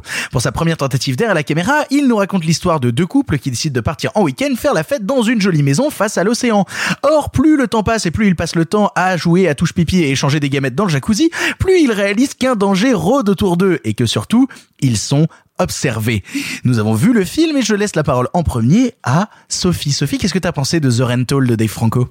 Alors, je suis un peu mitigée parce que j'ai pas fondamentalement détesté le film. On va pas se mentir. Je trouve que la première partie est plutôt assez jolie. J'aime vraiment bien la photo euh, qui, euh, qui. Donc, je suis allée faire mes petites recherches et mes petites fiches. C'est le même euh, chef-op qu'un un petit film indépendant qui s'appelait euh, Brix Bieber.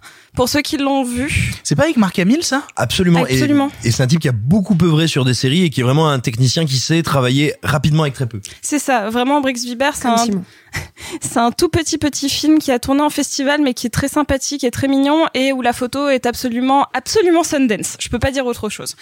Il y Euh, a de la brume et de la lumière bleue. Exactement. Plutôt jaune, mais là plutôt bleu ici, dans ce cas-là.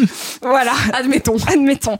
Euh, J'aime bien le cast, j'aime bien notamment euh, Jeremy Allen White qui euh, joue dans la super série Shameless.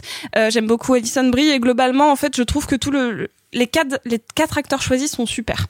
Euh, donc l'alchimie qui se met en place pendant la première demi-heure du film, moi me déplaît pas. Euh, les personnages sont pas trop mal travaillés. Euh, au début je me dis ça va être random mais sympathique.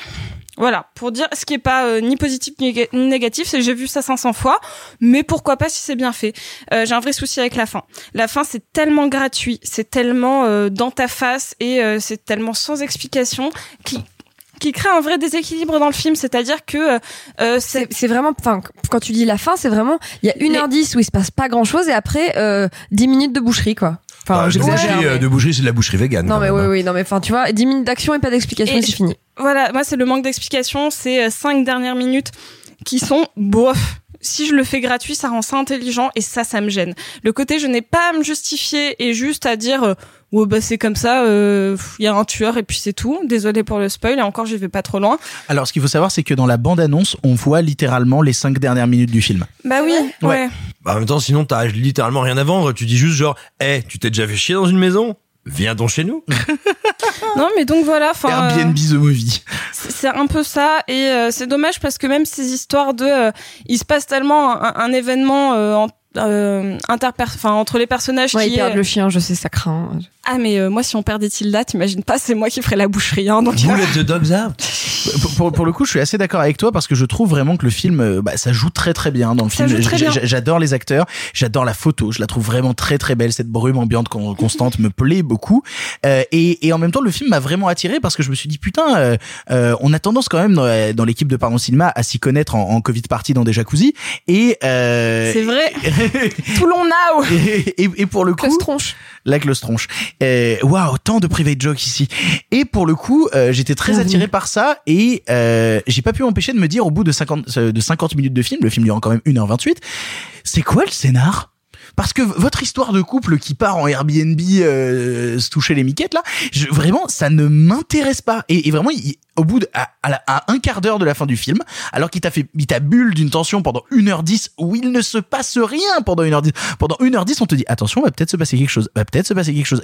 Pour, être honnête avec toi, je m'ennuyais tellement, j'achetais des trucs sur Wish en même temps, pour te dire vraiment à- quel point j'en étais rendu de, je m'ennuie. Je m'ennuie vraiment très fort devant ce film. Et, et, et au final, quand le dernier quart d'heure est arrivé, bah, c'est tellement gratos. Ça sort tellement d'un chapeau. C'est tellement une justification pourrie qu'on pourrait retrouver, en fait, dans un court métrage de 15 minutes assez efficace, assez burné, que euh, là, voir ça dans, dans 1h28 de, de rien. 1h28 de rien. Si, d'acteurs qui jouent bien et de jolies photos, tu te dis, bah, en fait, j'aurais, j'aurais adoré qu'il y ait un scénario au film. C'est tout. Bah, en fait, euh, il y a aussi un, un truc que j'ai pas précisé et qui apporte quand même un petit peu un petit bonus au film, c'est que la la, la la gestion de l'espace est très bien faite, c'est-à-dire que la maison est très bien filmée. Et ça, souvent, euh, donc c'est un premier film. Encore un, on en parle, on parle vraiment de beaucoup de premiers films. Pour un premier film, avoir une aussi bonne gestion de l'espace, c'est déjà beaucoup. Je vais encore être méchante sur les premiers films, hein. Hérédité. Non, mais je sais, mais on peut pas. Il y a un chef-d'œuvre, mais euh, Tout le monde n'est pas Harry Astor, tout le clairement. monde n'est pas Harry Astor. Il y a plein ça- de gens dont le nom s'écrit pas pareil. Mais là, je, je trouve que la, la gestion de l'espace est suffisamment cool pour créer des tensions, même au, au, au niveau donc des, euh, des relations interpersonnelles, avec donc une histoire de coucherie au, mi- au milieu, qui fait que euh, tu peux avoir de la C'est pas une tension. coucherie, c'est une doucherie. C'est un C'est jacuzzi. une ja- littéralement une doucherie. Il y a une doucherie et une jacuzziserie. oui. Non, mais et donc, euh, Admettons. j- j'aurais voulu qu'il Alors, en y tout ait. cas, c'est quand même un film à queue, quoi. Clairement. Ouais, bon, en tout cas, euh, le film m'a pas fondamentalement déplu. J'ai hâte de voir euh, ce que Dave Franco va faire par la suite. Euh, J'ai j'ai hâte qu'il engage un scénariste. C'est un peu ça l'idée, parce que il y, a, y, a, y a quand même un, un peu de talent et c'est cool. Euh, J'ai hâte de voir la suite quand il aura un scénariste. T'en penses quoi, toi, Simon? Alors, je suis assez intéressé par vos commentaires parce que, par exemple, moi, j'ai l'impression que le problème n'est pas du tout un problème de scénario. Euh, Petit préalable, je suis très heureux de constater, quand bien même c'est pas toujours des films qui me plaisent, je suis très heureux de constater que le cinéma de genre est toujours l'endroit où on va quand on est, même si on est comme Dave Franco, un jeune comédien un peu en vue, frère d'un cador d'Hollywood, euh, qui a déjà joué dans pas mal de comédies qui ont marché, machin. Si on veut se lancer, mais comme l'a fait John Krasinski il y a pas longtemps, on veut se lancer dans la réalisation, on va du côté du cinéma de genre, et j'aime bien en fait l'idée que ce soit une figure imposée comme ça. Moi, Ma cinéphilie, je l'ai d'abord construite via le cinéma de genre, via l'horreur, via le fantastique, et je reste assez attaché à cette espèce de euh, de manière d'essuyer les plâtres, quoi, de se frotter au cinéma de genre. Oh, Ouais, enfin, Ça me touche assez. John Krasinski, il a quand même un sens de l'efficacité qu'a pas Dave Franco, quoi. Non, il a eu un sens de la hype, mais euh, son film est, son film est très mauvais. Mais c'est un autre problème. Euh, non, mais c'est pas la question. Je vous dis, moi, ça, ça me séduit énormément que toujours on fasse ça, et ça me rend plutôt euh, Dave Franco sympathique qu'il ait eu envie de se risquer à ce genre-là. Maintenant, pour moi, euh, et je vais le préciser en préambule, jamais je ne trouve le film désagréable. C'est pas un film que je trouve indigent. Il me déplaît pas parce qu'il y a une belle photo, parce que ça reste relativement rythmé, ne serait-ce que parce que c'est un film très bref. Mais pour moi, ce film illustre pas du tout un problème de scénario, en aucune façon.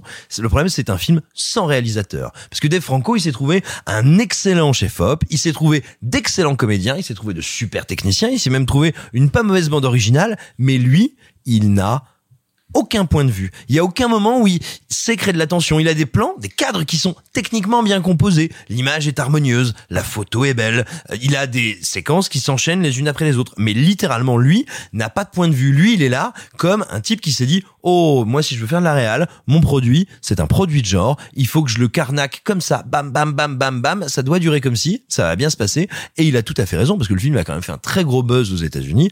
Or, pour moi, c'est un film qui n'a littéralement aucune mise en scène. Je- juste petite précision parce qu'on a comparé à John Krasinski. Dave Franco c'est vraiment son premier film alors que Quiet Place c'était le troisième film de John Krasinski plus une certaine un certain nombre de- d'épisodes de, The Office. Donc déjà ils ont pas le même âge et ils ont pas la même euh, la, le- bah, la même expérience de réalisateur Non, tout à et, fait. euh, et voilà. Non, tout à fait. Non, alors absolument. Alors. Non mais tu as tu as absolument raison mais mais moi je je les comparais pas je les comparais pas à la défaveur de Dave Franco hein Euh, Krasinski je trouve pas que ce soit un très bon metteur en scène donc euh, c'était pas euh, c'était pas c'était pas pour ça. Ce que je veux dire c'est que je me réjouis littéralement que eh ben aujourd'hui tu es quelqu'un déjà d'un peu installé à Hollywood mais tu veux te faire un nom derrière la caméra. Le cinéma de genre est encore un endroit un espace où il faut essayer et c'est quelque chose qui me plaît assez. Moi, j'ai hâte qu'on puisse enfin parler de Sans un bruit 2 dans, euh, dans six mois parce que, euh, putain, euh, c'est quand même vachement plus intéressant que Zorento. Le Clara, qu'est-ce qu'est-ce que tu as pensé toi de Airbnb The Movie? Rien. Euh, je vais arrêter avec yes. le suivant. Film suivant. Fin de l'anecdote. Euh, c'est c'est vraiment pas ma semaine. hein. Là, vraiment, j'ai rien aimé cette semaine. Désolé. Euh, je trouve que c'est un film qui tient euh, grâce à une chose, c'est le fait que le réalisateur a des amis cool. Et que donc ils sont tous venus jouer dans le film. Il y a- Exactement. Il y, a- il y a vraiment un truc où il fait jouer ses potes. c'est hein. quand même très très sexy. Oui, il est très joli, mais Sa euh, meuf. Putain. Ouais, non mais c'est littéralement c'est sa meuf, ses deux meilleurs potes et une copine et leur chien. Enfin, il y a, y a quand même vraiment un côté, euh, un côté où tu vois, je regardais le film et je me disais. Heureusement qu'il a des potes qui sont beaux et talentueux. hein. Tu, tu sais moi, tu sais moi ce que je me suis dit, c'est littéralement ce à quoi doit ressembler un film entre potes à l'américain. Tu sais le, le côté genre, eh venez, on loue une maison dans la montagne pendant une semaine et on tourne un film entre potes. Bah c'est littéralement, j'ai l'impression quand je regarde The Rental, ce que font euh, des, des types avec un peu plus de Ah, pognon ouais, que nous, enfin, tu vois. alors avec des gens qui prennent quand même beaucoup plus de Xanax que de MDMA. hein. Ah clairement ouais. Alors justement, c'est un des sujets du film. Bref, donc voilà, hum, une fois que ça s'est passé, euh, euh, je suis un peu embêtée parce que je je comprends pas vraiment où ça va, je comprends pas vraiment d'où ça part. Euh, J'ai un vrai problème, avec- un vrai problème avec le personnage du mec de Shameless. Euh, je connais pas son nom d'acteur, mais euh, le, le blond quoi, le pas, pas Ouais, Dan ouais. Stevens, l'autre. J'ai un vrai problème parce que vraiment. Jeremy Allen White. Enchanté. Euh, et j'ai un vrai problème avec, avec ce personnage parce qu'en fait, c'est vraiment un personnage qui a l'air d'être un vétéran de la guerre, tellement il arrive pas à gérer ses émotions. Je trouvais qu'il était caractérisé comme certains personnages de vétérans, où en gros, dès qu'il a une contrariété, il faut qu'il aille battre quelqu'un à mort. Et il y avait vraiment un truc de, excusez-moi, je viens d'y penser là. J'ai juste, voilà, du coup, j'ai l'impression qu'il est caractérisé comme un, comme un vétéran du Vietnam. Euh, il a, il a des, il a des réactions qui n'ont pas de sens. Il a des réactions vraiment de, de, de nerfs ou de pas nerfs ou de, ou de colère qui n'ont pas de sens. Euh, effectivement, il y a un moment où on fait très justement remarquer euh, qu'il a chopé une meuf qui est quand même vraiment très très cool alors qu'il est vraiment tout pourri. Et c'est le cas. C'est-à-dire que vraiment ça a l'air d'être un espèce de naufragé de l'existence. Euh, Dites-vous Clara que ça arrive. ça arrive. non mais oui Sophie. Mais je trouve que euh, c'est ce qui euh, ce qui moi au début m'intéressait, c'était en mode ça va être lui au final le méchant parce que ça a l'air d'être un mauvais gars et que donc l'attention va venir de lui. Bah, Waouh, vous jugez au physique, c'est pas gentil gentil ça. mais non, pas Non, du à tout. son euh, comportement. À son comportement. Non, puis à la manière dont il est qu'il a- écrit, il est défini comme un personnage. euh, Justifiez-vous, allez-y. Non, mais c'est que il est vraiment super beau gosse. De quoi tu parles il est, il est vraiment caractérisé comme un mec qui a un syndrome de l'imposteur énorme, euh, qui euh, Qui donc a pas fait d'études, qui a fait de la tôle, qui machin, qui truc, tu vois. et donc qui est jaloux de son frère. Qui est jaloux de son frère. donc en fait, il a tout pour être. bah oui. Mais oui, et, et donc euh, tout tout le caractérise comme c'est lui qui va péter un câble et c'est ça qui est intéressant et c'est ce que je me disais. Ouais. Je me disais vraiment lui il va craquer parce que il est euh, il est caractérisé comme un mec qui va qui va vriller et, et je me disais ah bah c'est là que ça va et ça m'intéresse. C'est ça. Et alors c'est dommage les- que ça aille nulle part au final. C'est dommage que ça aille nulle c'est ce que part. je dis. Euh, surtout que on est quand même tous ici particulièrement friands euh, d'un d'un super petit film du samedi soir bien efficace. Sauf Donc- Marc. Non, mais c'est pas vrai en plus. euh. Oh là là. Mais non, mais Mais dis donc, c'était gratuit ça non, non, c'était gratuit et c'est pas vrai parce Moi, que le samedi soir, je regarde 2001. Voilà. Et j'aime mieux vous dire que c'est efficace. C'est le petit Bâtard. film du samedi Lui soir. regarde la roue le samedi tous les samedis. Tous les samedis 8 heures de la roue. J'aime mieux vous dire que le samedi soir, euh, chez Marc Moquin, ça roule. Oh là là. Euh, on est d'accord qu'on va la couper. en hein. pellicule. Oh, on va la laisser. Ah, merci. Euh, on va grave la laisser. Donc voilà, je me suis aussi fait la réflexion que c'est dommage que Rachida Jones n'était pas disponible, donc il a pris la personne qui lui ressemble le plus au monde. True story. Euh, tu vois vraiment, j'ai passé le truc à me dire genre, bah c'est ah non, c'est pas c'est c'est pas Rachida Jones, c'est l'autre meuf qui a la même tête et les mêmes cheveux et la même voix et le même jeu et les Et la mêmes même yeux frange. et la même frange. Donc bref, c'était un petit peu rigolo. Euh, non non, écoute, je suis très déçue parce que ça commence nulle part, ça va nulle part et ça finit sur rien. Que le fait de rien expliquer moi. à la f- fin, que bien joué. Que le fait de rien expliquer à la fin, en fait, ça n'en fait pas un truc un peu genre ah c'est bien, c'est pas surexpliqué. Tu vois ce qu'on aime bien d'habitude. Non, c'est surtout que, bah, comme Mais là, en fait, il y a- y pas- rien. il y a pas de point de vue, il y a Mais pas de morale. gratos. Mais en fait, ce serait, ce serait possible s'il y avait un metteur en scène qui avait monté une sauce. C'est-à-dire que, ce- en fait, c'est un truc qui est très faisable et très possible de terminer un film ou d'avoir ta révélation qui est quelque chose de brut et bah, qui n'est pas une explication. C'est tout à fait faisable, mais c'est possible si tu as eu une intention de mise en scène. Bien sûr. Quand tu termines juste par ça, c'est juste une petite ritournelle genre. Ah, ah, ah. Non mais bien sûr. Et donc voilà. Et en plus, pour finir, il y a une série de trucs qui sont lancés en l'air et qui ne servent jamais à rien. Euh, notamment, il y a une histoire d'une d'une pièce sous la maison. Oui.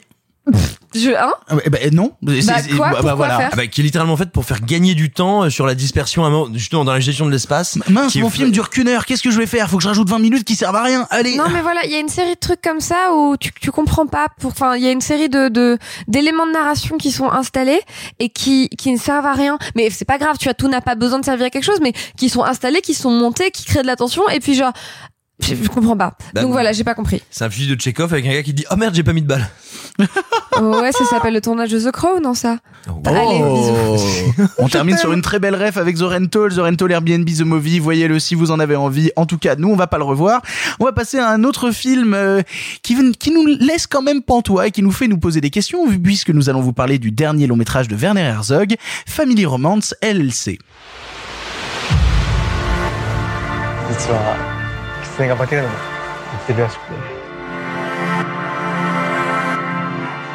僕自身も毎日いろんな人を演じなきゃいけなくて。まず私の会社ファミリーロマンスなんですけど。Family Romance LLC est le nouveau long métrage de Werner Herzog, que certains connaissent peut-être pour son rôle incroyable dans la série The Mandalorian. Ouais, je sais, elle fait un peu mal celle-là. Euh, on y suit l'histoire de Mairo, une jeune fille japonaise de 12 ans qui a rendez-vous avec son père qu'elle n'a pas vu depuis des années. Le dialogue peine à se faire, mais petit à petit, ils se rapprochent et une vraie relation père-fille commence à se développer.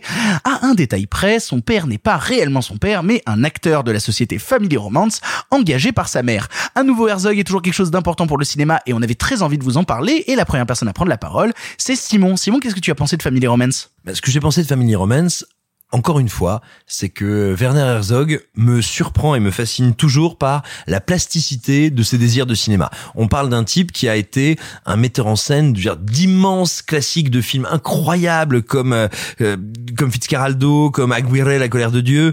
On parle de quelqu'un qui a été un comédien aussi immense, quelqu'un qui s'est reconverti dans le documentaire, regardez Grizzly Man. Et là, tout d'un coup, il est fasciné par ce concept d'une entreprise, enfin en fait de plusieurs entreprises, hein, qui au Japon vendent des comédiens pour fabriquer des souvenirs, combler des manques. Et sauf que comme il trouve ça dément, il se dit mais c'est une histoire de la fausseté, c'est une histoire de la simulation. Je vais pas faire juste faire un documentaire dessus et les filmer.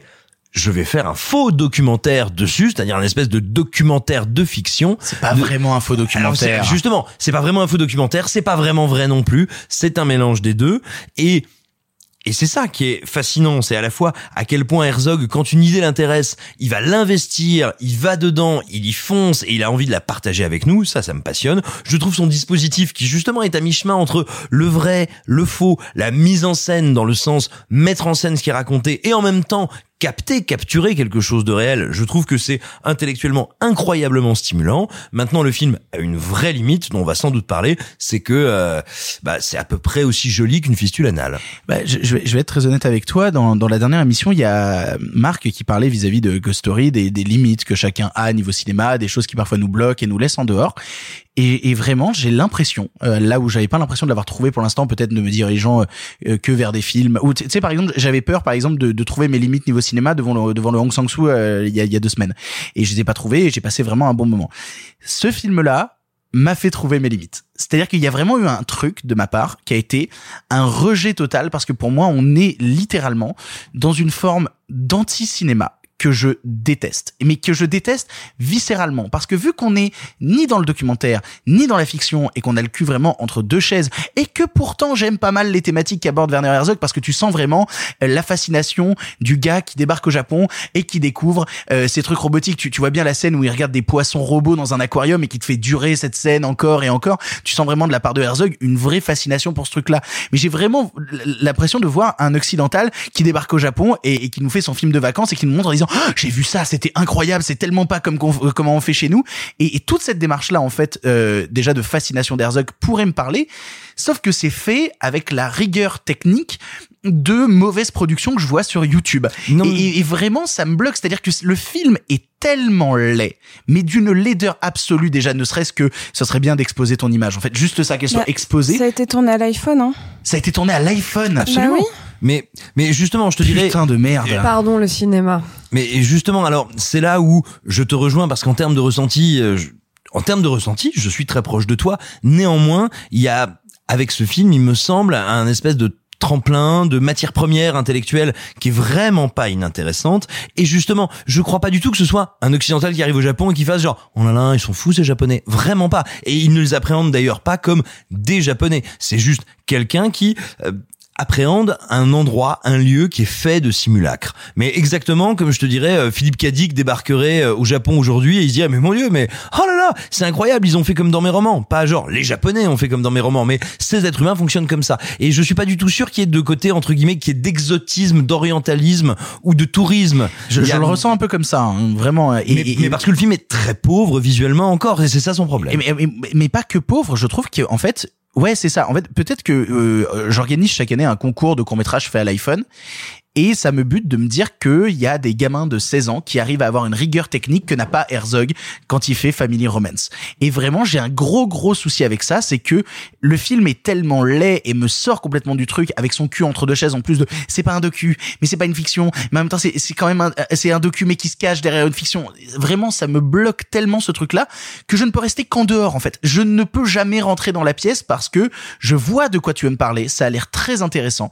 Le problème c'est que il y a tellement un manque de rigueur technique et en plus certains vont me vont m'opposer à ça de oui mais c'est une volonté justement de le filmer ainsi.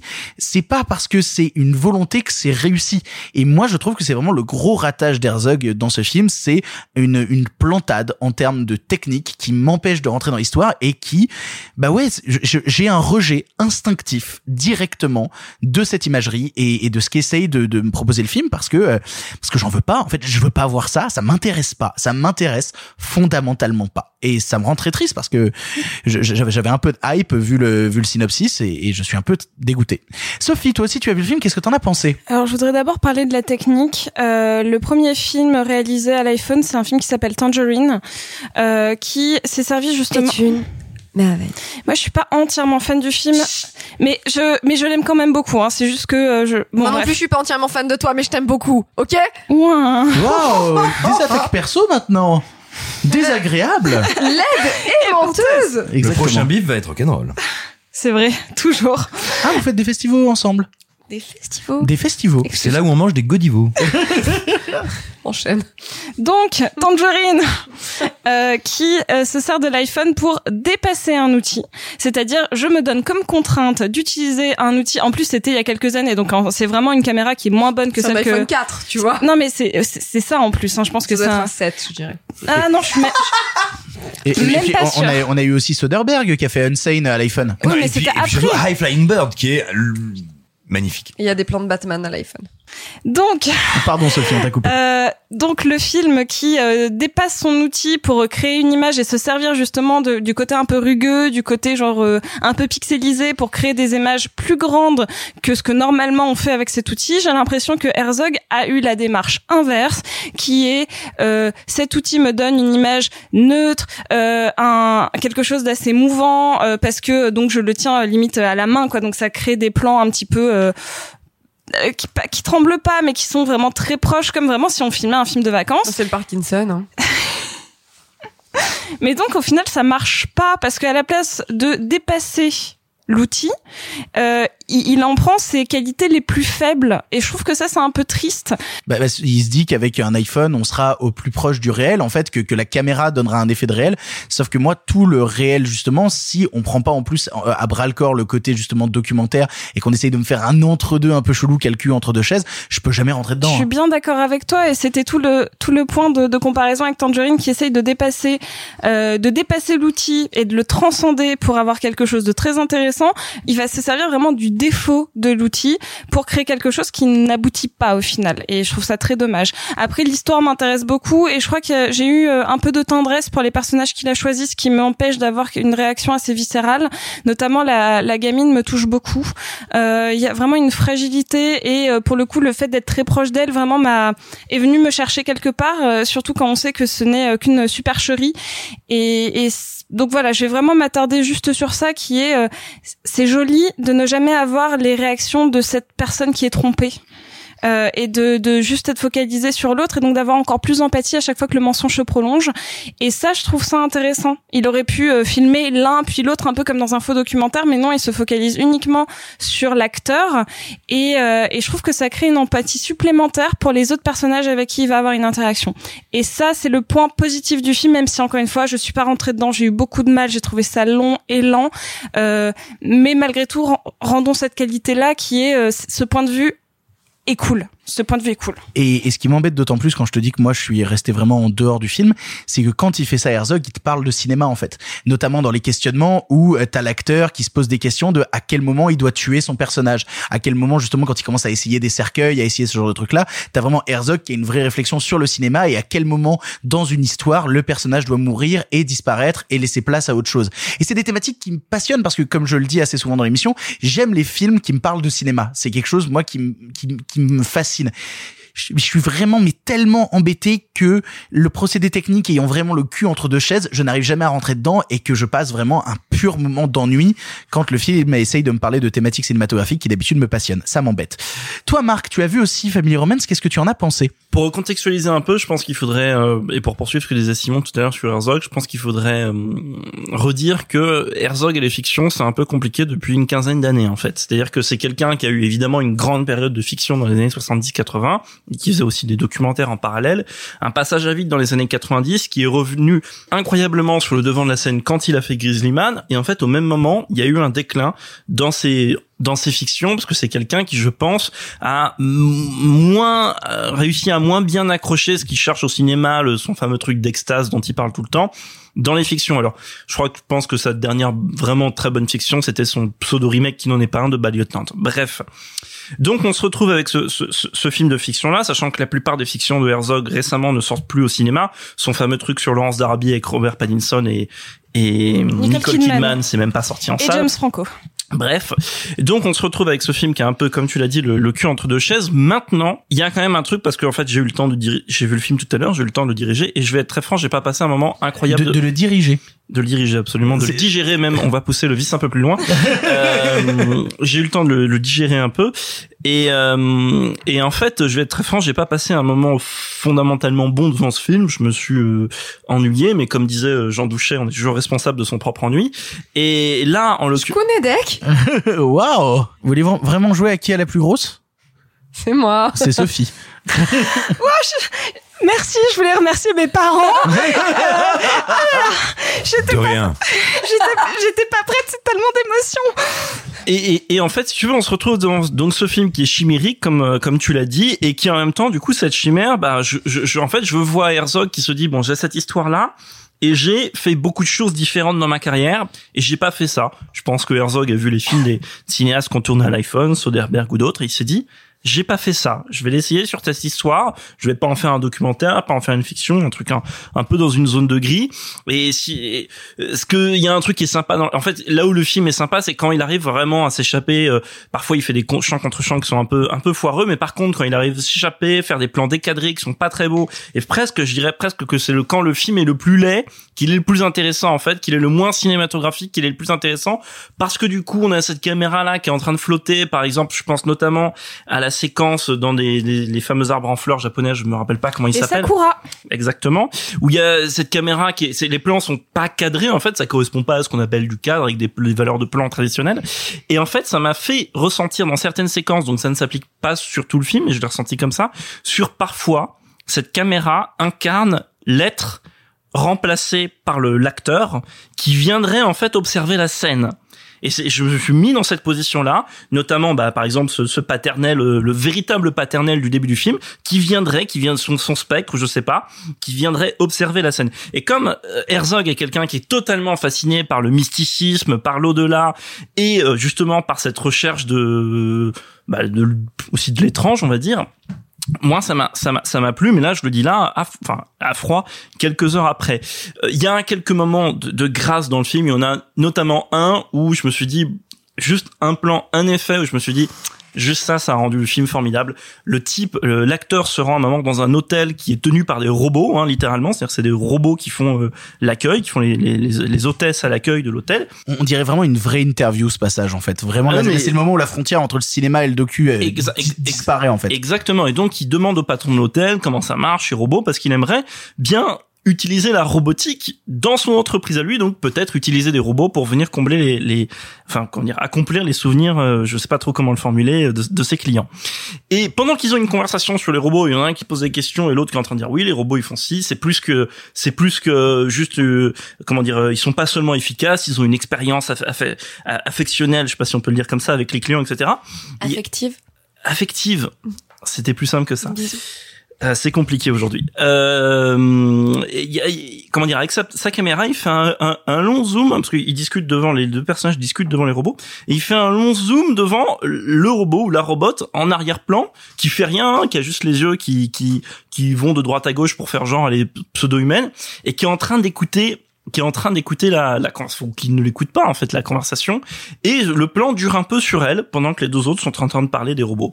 Et je me disais, là il y a un truc tellement herzogien qui en plus fait écho à un autre film qu'il a fait sur l'informatique et l'intelligence artificielle qui s'appelle Lo and, Behold, Lo and Behold et qui parle du jour où les robots se réveilleront, De la singularité. où, où Internet se mettra à rêver de lui-même, etc. Bref, et là, ça m'a donné un peu le vertige. Et là, je me suis dit, juste dans ce zoom pas très beau, machin, numérique, tout ce que vous voulez, ok, c'est le, juste ça. Je dis, ok, ça c'est formidable. Juste ce moment de grâce, en fait, où voilà, on zoome et on va, on va regarder autre chose.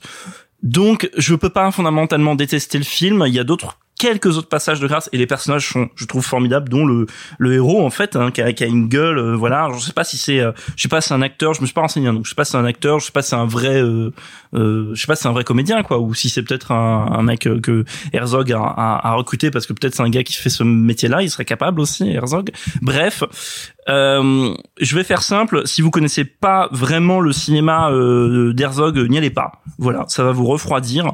Maintenant, si vous avez déjà vu euh, ses fictions, ses précédents docs et tout, franchement, euh, tentez votre chance. Vous allez quand même voir dans ce documentaire-là, à défaut de trouver ça incroyable, des choses que vous n'avez pas vues ailleurs.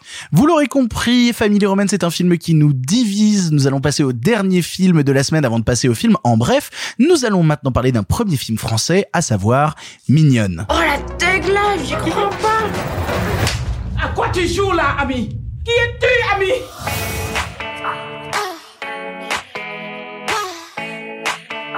Rescoulez-le, ma chérie. Dépêchez ses faces avec. Vous avez quel âge? 14.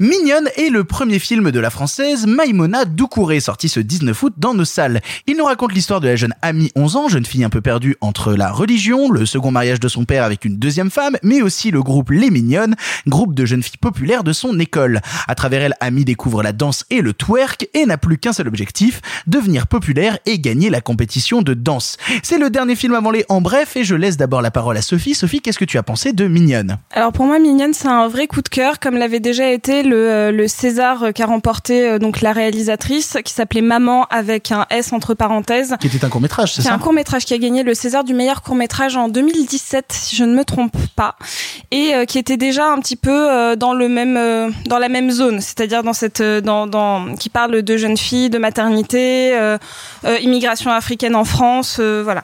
Je trouve que le film est très intéressant dans la non-binarité de ses personnages, dans le fait que le film n'est à aucun moment manichéen, euh, malgré les erreurs et euh, ce que nous on peut penser des actions de ces personnages, que ce soit celui des jeunes filles qu'elle fréquente ou du propre euh, comportement d'Amy.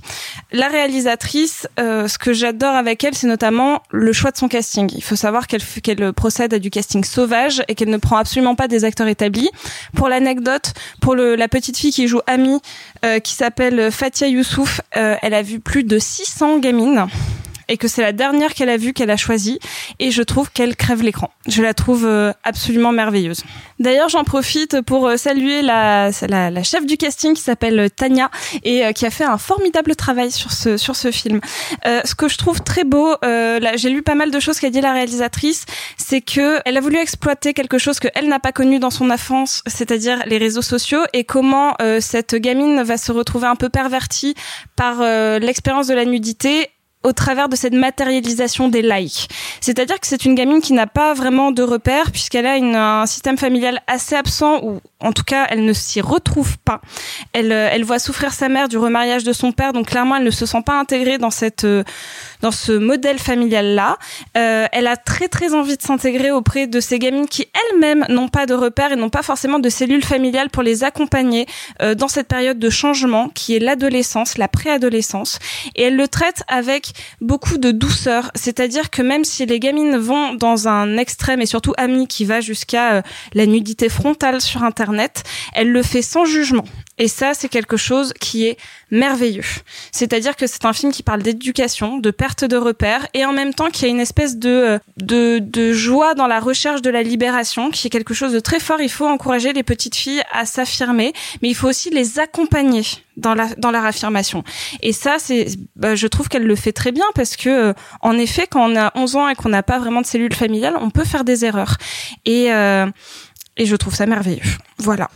Je suis euh, assez d'accord avec toi. Je trouve le film vraiment super mignonne.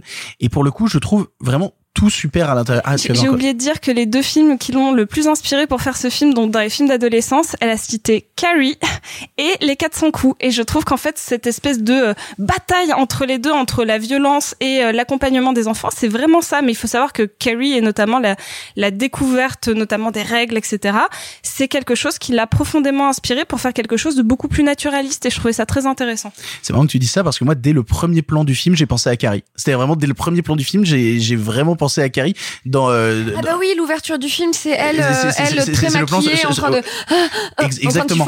Mais il y a plusieurs plans qui sont des purs plans qui viennent du cinéma de genre. La première fois que tu vois cette petite gamine se passer le, Le fer à- le fer à passer le les fer à cheveux, c'est Ring. C'est Ring, véritablement. C'est une imagerie qui vient du cinéma japonais. Enfin, il y a une vraie, dès qu'elle sort de son imagerie un peu crue à hauteur d'enfant, que je déteste pas, mais qui est vraiment pensée pour être, je veux filmer à travers le regard de cette gamine. Et je ne suis là ni pour être complaisante, ni pour être moraliste, ni pour attaquer ce qu'elle fait, mais pour être le, le prolongement de son regard. Dès qu'elle sort de ça, on est quasiment toujours dans le cinéma de genre et c'est très intéressant.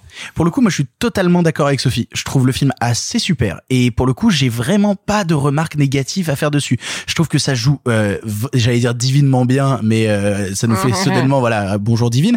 Euh, je trouve que ça joue vraiment très bien dedans. Je trouve qu'il y a des idées de mise en scène par instant sur les passages de danse ou même le plan final. Moi, j'aime beaucoup le plan final. Je le trouve euh, assez réussi. Euh, et je sais que certains le trouveraient cheap. Moi, je le trouve vraiment beau. Euh, Dès le plan d'intro, j'ai trouvé la photo superbe et je me disais, je sais pas où tu m'emmènes, mais vas-y, je te suis. Euh, Il y a la scène où elle est cachée sous le lit, où tu vois tout. Justement, tu parlais à hauteur d'enfant. Je trouve que c'est des idées qui marchent vraiment bien. Tous les trucs sur la robe aussi, sur la personnification de La la, robe. personnification de la robe, c'est super. Ça, c'est trop. Et là, pour le coup, on est totalement dans le cinéma de genre. On est totalement dans le cinéma de genre. C'est littéralement une robe qui saigne, hein, quand C'est ça. Et, et pour le coup, je trouve tout ça super. Et vraiment. Et pour autant, je suis sorti du film en me disant, merde, je crois que je vais l'oublier. Parce que j'ai comme eu l'impression que le film s'adressait pas à moi. En fait, en fait, le, le film est pas pour euh, pour viens. moi en fait, tu vois.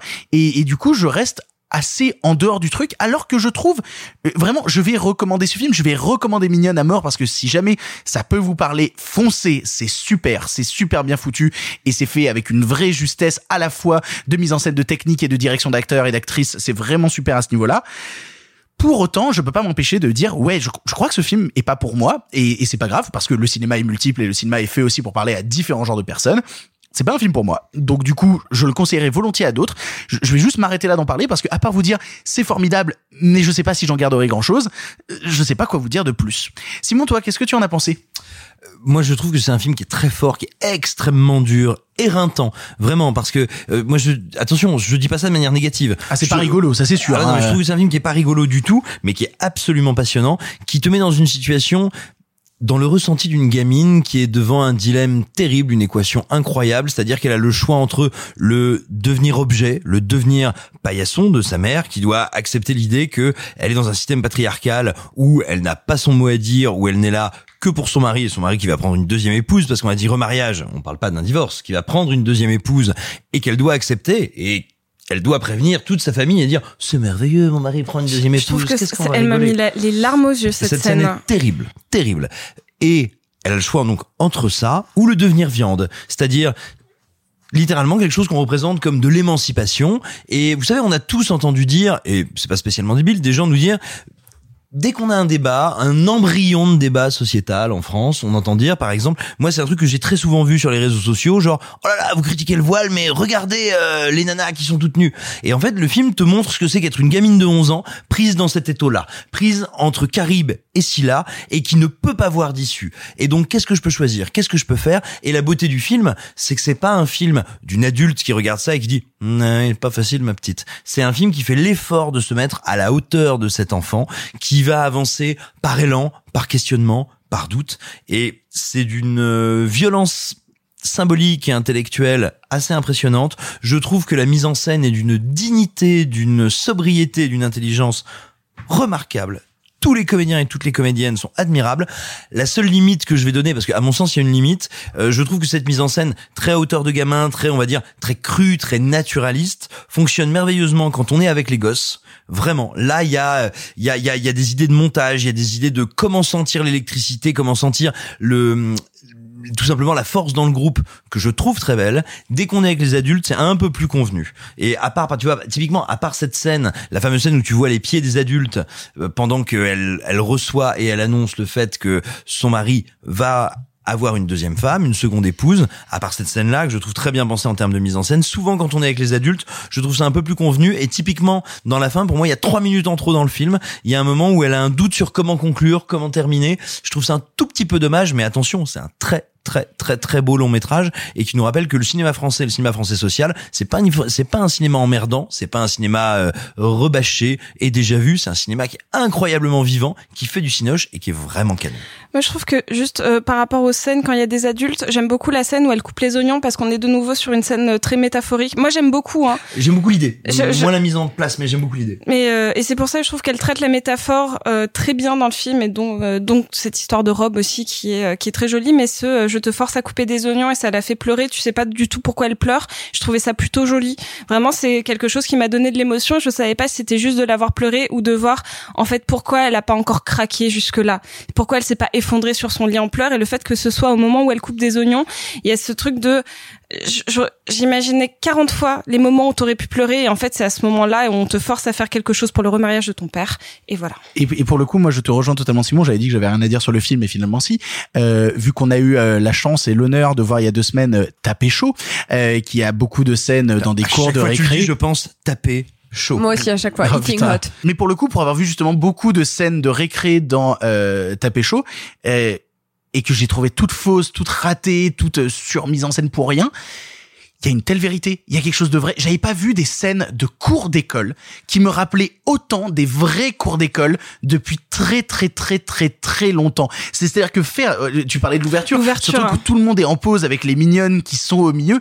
Il y a quelque chose de tellement fort, de tellement beau, de tellement vrai là-dedans qui, ouais, qui m'a rendu assez cool. fou. Mais oui, tellement cool. Totalement. Et puis il y a un truc qu'il faut dire, et moi je suis un, un des premiers à admettre que je ne suis que ponctuellement ou rarement convaincu par Keshish, mais néanmoins le cinéma de Keshish ça fait un bien fou au cinéma français. Non mais en termes de pure mise en scène. C'est- pas très heureux euh, comme moment de comparer. Non, euh, de non, attends, non, je parle très très sérieusement sur le découpage, comment penser la temporalité des scènes. Mais si, vraiment, typiquement ces scènes de cours d'école avec ces gamins et ces gamines qu'on laisse ne pas forcément jouer juste et jouer comme des gosses, c'est vraiment quelque chose qui vient de ce cinéma-là, en termes de format, en termes de manière de penser t'as envie de citer l'esquive, t'as envie de citer Oui, ça du cinéma de Keshish au moment de l'esquive notamment, qui me paraît évident. Et vraiment, je et moi qui suis pas un convaincu du cinéma de Keshish, j'ai le sentiment qu'il y a plein de cinéastes qui y picorent et y trouvent des motifs intéressants. Il ne reste plus que toi, Clara. Clara, qu'est-ce que tu as pensé de, ce film euh, mignonne qui, en plus, euh, s'inspire beaucoup de cinéma de genre, donc ça a dû te plaire. Yes. Euh, déjà la fameuse scène où elle se repasse les cheveux, euh, j'ai vraiment j'ai crié, je trouve ça incroyable. Il y a une scène au tout début du film où en fait, euh, on va dire les deux les deux deux des héroïnes se rencontrent et euh, et ça se passe par un espèce de truc où on ne voit pas le visage de la deuxième, on voit que ses cheveux, un peu comme une scène dans Paranoid Park qui pareil m'a marqué au fer rouge pour toujours. On ne voit que les cheveux de la du deuxième personnage. Alors c'est marrant parce qu'en plus en ce moment je suis obsédée par Hamilton et elle s'appelle Angelica. Bref. Euh, donc tu vois à chaque fois que quelqu'un disait Angelica dans ma tête ça fait Eliza. Bon bref. Peggy. Hyper relou. Insupportable. Euh, donc il y a plein de trucs qui m'ont plu. J'ai trouvé qu'une des plus grandes réussites du film, c'est effectivement que les petites filles parlent comme des petites filles, que ça retranscrit hyper bien le, volume sonore d'une bande de gamines de 11 ans. Non mais j'ai trouvé que ça marchait hyper bien en fait. Le ce côté, euh, cette espèce de joyeux bordel, euh, tu vois, le moment où, où elles essaient d'embrouiller les mecs dans le dans le laser game, tu vois. Et ouais, on était danseuses nous. J'étais genre ah c'est génial. Bref. Par contre, j'ai passé tout le film à me dire ah j'aime pas c'est désagréable je passe un mauvais moment. Pourquoi vous sexualisez des, enfants? Pourquoi est-ce qu'elle frappe son pubis contre le sol en se léchant les doigts? Et du coup tout à l'heure j'ai lu un tweet euh, qui je crois a été posté aujourd'hui d'une personne que j'admire énormément et qui est beaucoup plus intelligente que moi qui s'appelle Jennifer Padjemi qui est journaliste et qui parle beaucoup de la question de la femme noire et des représentations de la femme noire et qui l'a dit en somme euh, quelle joie d'avoir enfin un film coming of age euh, qui est un film dont le personnage principal est une petite fille noire euh, qui traite euh, ce leur trouble, qui traite le, le trouble de ces petites filles-là, et qui euh, et qui enfin nous permet d'avoir un nouveau maître étalon à la suite de bandes de filles. Donc là, du coup, c'est le moment où tu te dis ah ok, il y avait un problème avec bande de filles, ok, et donc là tu te mets à lire des choses, et tu te mets à comprendre, et tu te mets à apprendre, et tu te mets à comprendre toi-même tes propres limitations, tes propres œillères, et ce dont tu parlais tout à l'heure, à savoir, c'est normal si tu comprends pas, ce n'est pas pour toi. Donc voilà, aujourd'hui j'ai appris ça. Euh, j'ai appris que des choses ne sont pas pour moi. Je le savais déjà un petit peu avant, mais là voilà, c'était un exemple assez euh, flamboyant de. Il y a des œuvres qu'on peut vraiment beaucoup apprécier ou pas, mais qui sont juste pas pour soi. Donc ce qui n'empêche pas, ce qui ne veut pas dire qu'on est exclu du spectatorat. Je sais pas si on dit ça comme ça. Ou exclu du public. enfin. Exclu du public, mais qui sont juste des œuvres qui ne s'adressent pas à toi. Et là, je crois qu'effectivement, c'est le cas. Ce qui ne veut pas dire que j'ai pas aimé le film. J'ai adoré le film. Je l'ai adoré, mais il m'a fait passer un mauvais moment, mais j'ai adoré, etc., etc., etc. Mais euh, voilà, je trouve ça très intéressant aussi de qu'il y ait une mise en lumière et un accompagnement médiatique euh, de films moins mainstream et qui ne s'adressent pas forcément à tout le monde. Euh, J'espère que je suis pas absolument en train de dire d'énormes conneries et euh, venez on en discute euh, si jamais il y a besoin et voilà et je suis euh, je serais ravie euh, qu'on m'explique euh, si j'ai dit une connerie et qu'on m'apprenne des choses Alors, alors moi, c'est c'est vraiment une, une, une question très sincère. Je, parce que je trouve ça très intéressant les termes que tu as employés. Euh, moi, quand je vois le film, j'ai l'impression qu'il ne me parle pas de moi, à l'évidence. Enfin, tu vois, qu'il me parle pas de moi ou du groupe social que je connais, mais j'ai pas du tout l'impression qu'il s'adresse pas à moi. bah, moi je voyais le film et je me disais mais mon dieu mais c'est horrible pourquoi vous sexualisez des gamines comme ça? Et puis après tu tu tu grandis un peu et tu te rends compte que oui effectivement mais que c'est normal c'est parce que ça ne te parle pas à toi Alors, alors après Donc, voilà, après je, mais, mais en même temps je te dis ça et je me rends compte que j'ai peut-être une déformation euh, qui fait que je l'appréhende d'une manière particulière. Moi, Simon a fait des colos. Moi, je sais que non mais tu vois, je sais que quand j'étais en colo, je, je suis tombé sur des gosses comme ça, tu sais, qui arrivaient que je connaissais pas préalablement, tu vois, pas des pas des gamins ou des gamines qui venaient des années avant. En fait, si tu veux, moi, je, moi, je, je me suis retrouvé dans la position de l'adulte, ne comprenant pas du tout euh, quel est le plus, on, parcours. te, on te répète plein de fois qu'elles ont pas 15-16 ans, elles ont 11 ans. Voilà, mais ne mais moi je te parle bien de gamins de cet âge-là et, euh, et vraiment me disant tiens je ne comprends pas euh, quel est le rapport à la sexualisation et à leur corps de ces gosses-là. Et vraiment, et quand je te dis je ne le comprends pas, je parle bien de je ne le comprends pas. Et moi, le film m'a beaucoup touché et intéressé dans sa capacité justement parce qu'il est à la fois dans son regard à elle et jamais dans un regard d'adulte, à me donner à appréhender ça. Juste pour moi, c'est pour l'instant, de ce que j'ai vu, euh, le film qui peut rafler des Césars. C'est la première fois que je me suis dit, film à César Félicita. Je Non. vais, je vais réfléchir. Vegeta ira jamais au Ça César. me ferait du bien à mon petit cœur. Euh, bref, tout ça pour dire que euh, que ben je serais ravie euh, qu'on en parle. Voilà, donc si vous avez des choses à en dire qui sont plus intelligentes que ce que moi j'ai à en dire, puisque moi j'ai pas grand chose à en dire, ni d'intelligent ni de pas intelligent, euh, s'il vous plaît, venez, on en parle. En tout cas, on est tous d'accord pour dire que c'est un film vraiment superbe. C'est super. Oui. Nous terminons donc ces films de la semaine avec Mignonne où on vous encourage à aller le voir en salle. Il y a quatre films en bref cette semaine, quatre films vus seulement par un chroniqueur. C'est l'heure des films en bref. Ça va durer encore longtemps. Eh bien, vous, qu'est-ce que vous faites dans les bras de mon cocher? Vous en avez encore beaucoup du sensationnel comme ça Pourquoi vous pensez qu'on ne prend pas le cinéma au sérieux? Cette ligne est sur écoute. Il va me falloir être bref. En bref, cette semaine, La femme des steppes, le flic et l'œuf, une comédie policière mongole qui raconte l'histoire d'un policier peu expérimenté, obligé de garder une scène de crime où une jeune femme a été assassinée. Marc, je sais que tu avais très envie de voir le film. En bref, qu'est-ce que tu en as pensé? Alors, je vais te corriger, même si tu ne pouvais pas savoir. Comédie non, policière non plus. Euh, ben alors pourquoi il est vendu partout comme une comédie policière? Parce que je pense que c'est plus pratique. C'est-à-dire qu'il est vendu comme comédie parce qu'il y a deux trois éléments un peu absurdes Oh dans le film, et il est vendu comme policier parce que on pourrait le vendre comme une sorte de memory Boys of Murder dans la steppe euh, mongole, si on veut. Mais le problème, c'est que c'est ni ça. Oui, euh, il y a un personnage de flic. Oui, les questions d'un meurtre au début. Mais à aucun moment, il y a une enquête policière dans le film, puisque c'est juste l'histoire de flics qui sont dépêchés euh, au milieu de la steppe pour aller tomber sur un cadavre, euh, que le temps d'aller chercher des renforts, parce que c'est en effet un peu des branques, il laisse sur place une jeune recrue qui doit veiller le cadavre, histoire que personne ne s'en approche, et qui va tomber sur la seule habitante à côté, qui est une bergère qui vit, euh, comment dire, comme il y a mille ans, c'est-à-dire dans une yourte avec son troupeau et rien autour. Et, le film, c'est ça, et c'est une romance, si on veut, enfin même pas une romance, c'est une une relation entre les deux, euh, qui est un film qui est déjà, euh, je vais dire l'évidence de l'évidence, et c'est pour ça que j'ai voulu le voir, c'est que quelqu'un a posté des images du film sur Twitter. Et, et le film est incroyablement beau. Voilà. Pr- premier point, ça saute aux yeux, c'est-à-dire c'est tourné en cinémascope dans la steppe mongole. Euh, vous imaginez donc ces, paysages quasiment westerniens qui est immense jusqu'à perte de vue. Mais je dirais que, et là où ça m'a marqué, je dirais que s'il y a une différence par rapport à quand on regarde des westerns aux États-Unis dans les grandes plaines, c'est quand vous regardez ces grandes plaines, il y a toujours à la fin une chaîne de montagnes qui vient euh, boucher le paysage pour juste dire la plaine s'arrête là. Là, non, il y a juste de la plaine à perte de vue, c'est que ça. Et les personnages qui font des allers-retours dans cette steppe en moto ou en dromadaire ou à pied, bref, ou en chameau, je sais plus, vous corrigerez. Euh, et, et donc voilà, et donc c'est ce- ce- ce- ces cadres. J'espère vraiment qu'on va avoir des tweets qui te disent alors. Non non mais allez-y, mansplainez-moi le chameau, il y a pas de problème. un et chameau c'est deux. Non, c'est plus simple, vous ferez Marc Chameau, point d'exclamation. et, et, et, et tout le film qui est tourné quasiment, enfin il y a quelques scènes qui sont en pleine journée, mais sinon essentiellement tourné au crépuscule ou au petit matin ou parfois dans ce, ce cette expression que j'adore entre chien et loup quand le quand le vraiment la lumière euh, décline et qu'on voit à peine les silhouettes. Mais du coup, c'est pas un dromadaire? Je suis désolée. Tu arrêtes de couper les gens. Euh, Jamais. Et, et, et bref, et surtout, bon, évidemment, il y a toujours ce côté. Alors, c'est le, c'est le, c'est pas du tout hein, le, le premier film hein, au cinéaste qui s'appelle Wang Chuan. Euh, moi, c'est le premier que je vois de lui. Euh, il avait eu un ours d'or à Berlin, je crois, il y a une douzaine d'années un peu plus. Donc moi c'est le premier film que je vois de lui. Et puis évidemment il y a toujours ce côté alors je veux pas miser la carte de du côté exotique etc parce que c'est un peu nul de le dire. Mais il y a quand même un truc de dire on va vous montrer déjà un territoire qu'on voit pas si souvent que ça. Euh, euh, des gens qui qui qui, qui vivent voilà bah cette cette fameuse bergère qui est un personnage d'ailleurs comment dire personnage féminin formidable euh, qui vit donc dans sa yourte avec son troupeau avec trois quatre trucs autour mais euh, littéralement au milieu de nulle part.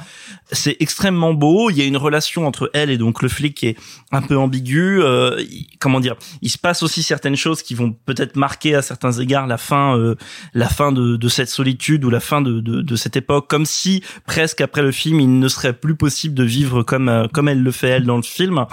Euh, bref c'est un film que je trouve très beau Euh, alors évidemment il faut aussi mais je vais lâcher l'adjectif passe-partout excusez-moi d'avance c'est un film un peu contemplatif donc évidemment il faut euh, il y a beaucoup de plans séquences ou de plans fixes qui sont longs etc donc il faut le prendre comme ça le prendre pour cette sorte de sidération Bon, les 30 premières minutes je pense qu'il n'y a pas un seul gros plan sur les personnages donc on distingue à peine leur visage bref pour moi, c'était une très belle expérience. Je réfléchis, je suis même pas sûr d'avoir déjà vu un film mongol dans ma vie. Je pense pas. Donc j'étais très content de voir euh, La femme des steppes, le, flic et l'œuf. J'ai réussi qui était une très belle expérience et euh, ne serait-ce que parce que c'est parmi les plus belles images plastiquement que j'ai vues de l'année.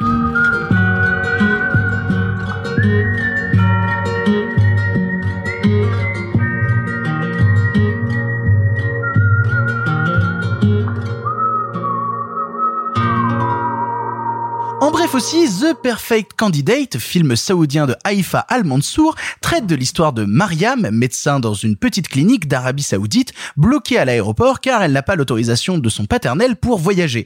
Scandalisée, elle décide de se révolter et de se présenter aux élections municipales du pays. Clara, tu l'as vu, qu'est-ce que tu en penses? Alors, j'en pense que, vous allez tous hurler, c'est marrant, c'est construit comme un épisode des Simpsons. Quoi? Non, au contraire, c'est vachement bien vu. Mais oui, c'est un film qui qui attaque sur un sujet dont il ne va pas parler ensuite.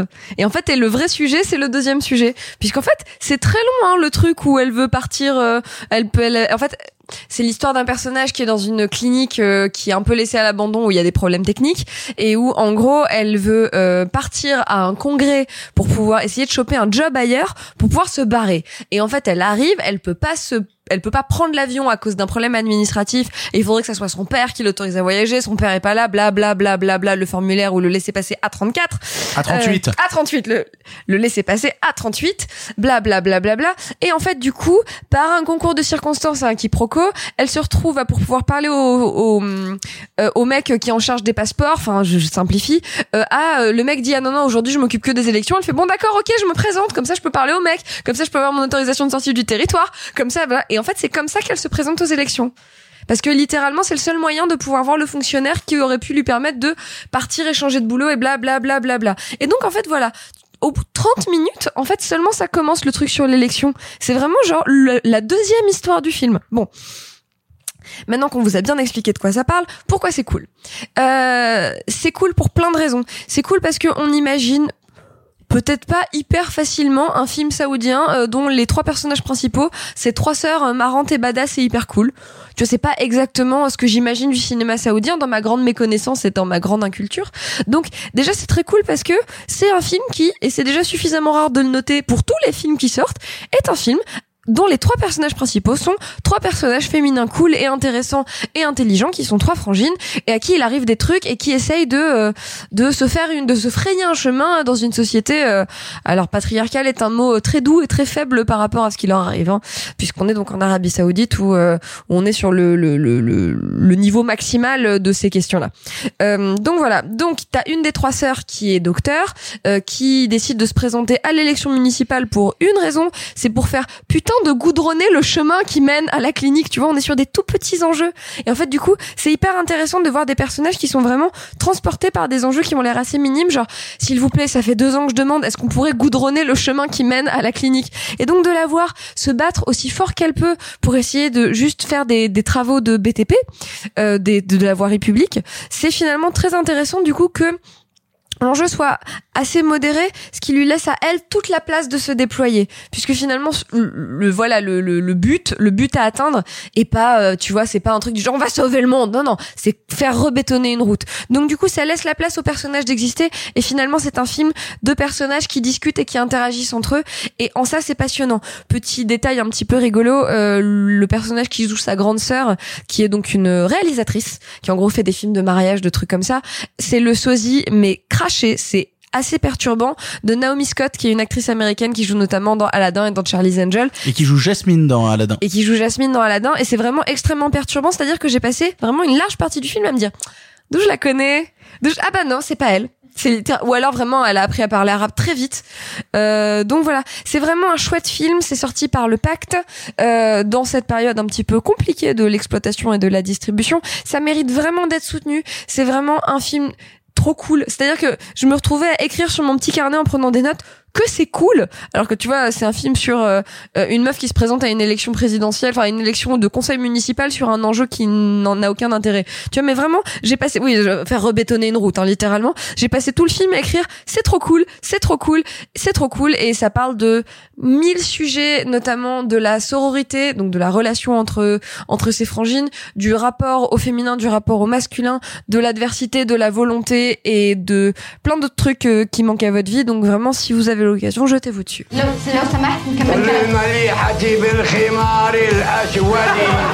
تعبت ساير هدوء لو سمحتوا خلاص كفايه مشاكل في البيت؟ والله مشاكل. بس المرة هذه بالطراز الرفيع. Encore en bref, Enragé est un nouveau gros long métrage burné avec dans le premier rôle Russell Gros. Aujourd'hui, Russell Gros n'est pas très très content. On n'a dit pas le physique. Russell Gros n'est pas très très content. En effet, une jeune femme, Rachel, a osé le doubler en voiture parce qu'elle allait être en retard à l'école pour son fils.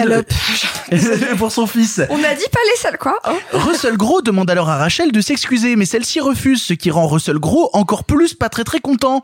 Très très gros. Russell Gros décide donc de lui pourrir la vie en tabassant ses proches et en tuant des gens parce que quand même, faut pas trop faire chier C'est Russell vraiment ça, Gros. l'histoire Oui, c'est vraiment ça l'histoire. Marc, tu l'as vu Qu'est-ce que ça vaut? Alors, Enragé appartient à cette catégorie de films qui s'appelle, on en parlait hors antenne, qui s'appelle les films Blender. Donc vous avez un cinéaste qui a pris son Blender, qui a mis dedans Chute libre, ce superbe film avec Michael Blue Glass de Joel Schumacher qui est récemment décédé, et Duel qui est le premier ou un des premiers téléfilms de Spielberg euh, qui est transformé en long métrage. Bref, il l'a mis dans son blender, il a fait tourner à fond et il a mis Russell Crowe dedans et ça a fait euh, un truc comme enragé. Le Et après, Russell Crowe a mangé tout ce qu'il y avait dans le blender. Ah, non, ah, ah, il l'a mangé, il l'a vomi, il l'a cuit et il l'a redécoupé en petites tartelettes. Avec un petit sandwich chenouille. Et non, bref, euh, c'est ce truc très bête de euh, voilà, on peut prendre deux chefs-d'œuvre et se dire oui, c'est une bonne idée de les mixer ensemble si on veut, tu vois, mais que c'est en fait c'est plus compliqué que ça. Et déjà le, le problème principal du film, c'est que on va passer le scénario qui est vraiment très con, très nul. Après comment dire moi je trouve qu'en 2020 dans le il y a, y a un générique avec des images d'archives des voix off etc enfin des présentations de journaux je trouve qu'en 2020 euh, dire un peu en substance il y a pas assez de policiers moi je trouve c'est assez cour- courageux Oh, putain de merde. euh, Non, en- peut-être qu'ils visent pas assez bien, mais euh, ils sont pas euh, si peu nombreux. Exactement. Et ensuite, pour euh, revenir à la mise en scène, en fait, voilà, c'est un film qui a, qui a en tout et pour tout, comme seule idée de mise en scène, faire des gros plans sur soit Russell Crowe ou soit son véhicule et monter le son plus fort. C'est-à-dire, quand c'est des gros plans sur lui, on entend sa grosse respiration, c'est le début du film, c'est des gros plans sur la narine et il fait... Oh, respire-moi dans les oreilles, Marc. Ou après, c'est des gros De plans... l'ASM Marc. Ou après, c'est des gros plans sur son 4x4 qui fait... Et en fait, ça, c'est l'unique idée de mise en scène du film. C'est-à-dire faire des gros plans pour signifier la menace, pour signifier et le, le comment dire ce que lui ou son véhicule représente. Mais le problème, c'est qu'indépendamment de ça, il n'y a aucune mise en scène du véhicule, si on veut, comme on peut voir dans Duel. Foncez voir Duel si vous ne l'avez pas vu. Ou de, bah, tu parlais de Russell Crowe. Évidemment, oui, il est énorme. Non, mais euh, en vrai, il est factuellement énorme dans le film, mais il y a aucune mise en scène de ça. C'est-à-dire c'est, il est mal filmé, il est pas imposant, et à part qu'il se, à part que, comment dire, son personnage fait n'importe quoi et que du coup ça surprend. C'est-à-dire que oui, un, un moment, il y a euh, je- c'est- c'est pas des jumpscares, mais on est euh, surpris slash choqué d'un truc qui arrive de manière euh, euh, subite. Mais dire, n'importe qui peut faire ça. C'est-à-dire que là, je peux écrire une scène de scénario, on est à cinq à parler autour d'une table, puis il y a le Titanic qui s'écrase sur nous, et là on fait ah, je l'ai pas vu venir. Euh, et, et donc là, c'est un peu ça. Et il y a Sois scénariste de ma vie, s'il te plaît. et, et donc voilà, donc c'est un film euh, franchement bête, évidemment franchement réac, mais ça, ça me ça me dérangerait pas. parce que- non non, mais sans déconner, sans déconner, moi, euh, moi, il y a- Votez gros, votez Russell Gros. votez Russell Gros. Non mais moi, j'adore en plus les films de, de moi, j'ai pas de problème avec les films réac, hein, j'adore euh, les films de William Hosting et tout. Donc bon, mais là. Non, c'est bête, c'est chiant, ça ne sert à rien. Si vous n'avez pas vu Duel, voyez Duel. Si vous n'avez pas vu Chute libre, voyez Chute libre. Revoyez-le. Euh, Enragé, c'est nul, c'est très mal écrit, c'est très bête. Le personnage féminin est pitoyable. On a justement envie qu'elle crève. Euh... Waouh. Non, non, mais alors sans déconner. vo- Non, mais t'as pas encore vu le film. On en parlera Elle quand a tu osé l'auras le doubler, putain, Non, le moi- doubler Moi, sans déconner, elle est chiante. Son gosse est nul. J'ai envie qu'il crève. Donc, Russell Gros dans la place C'était notre dernière émission du coup Euh, donc voilà, euh, Russell, je t'attends, euh, je t'attends chez moi. J'habite au quatrième étage. N'hésite pas à venir me voir. Bisous. You better bring your A game.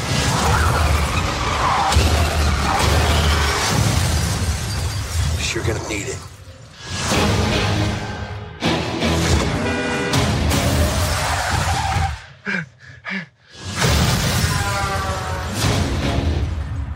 Pour finir, en bref, Akira, chef-d'œuvre d'animation japonaise de Katsuhiro Otomo, datant de 91, ressort en salle cette semaine dans une version restaurée en 4K.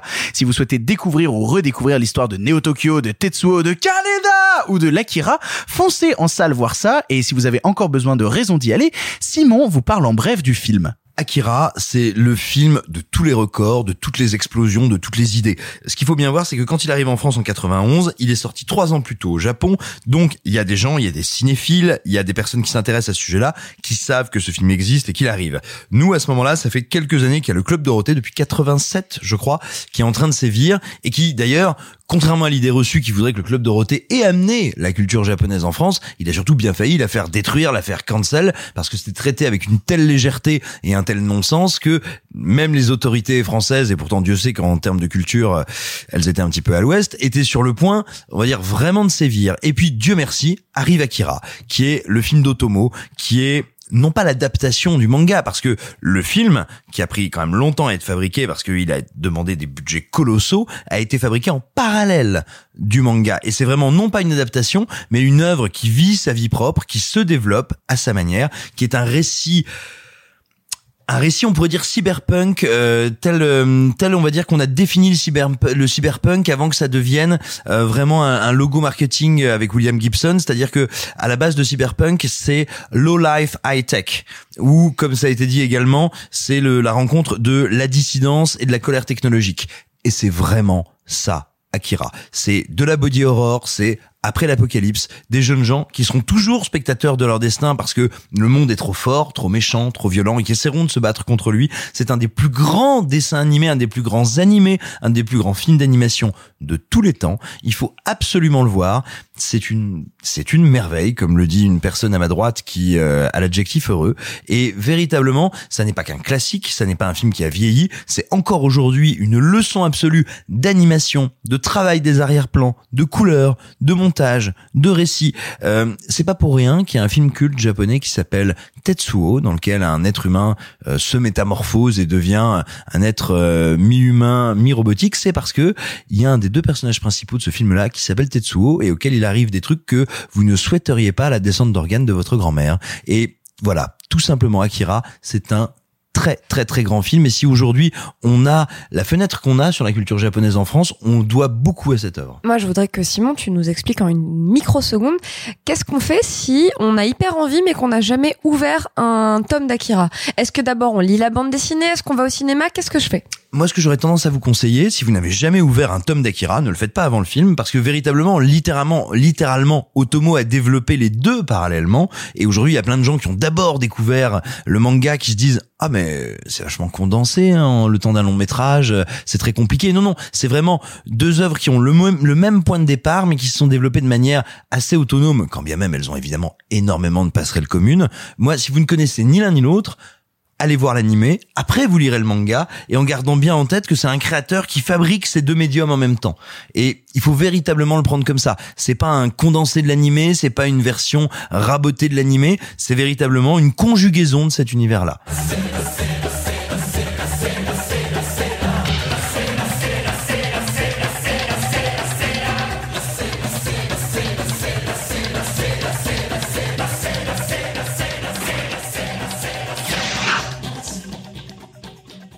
Après tous ces films de la semaine et ces films en bref, il est temps de partir dans le passé car le cinéma se conjugue au présent mais aussi au passé. J'ai même plus envie.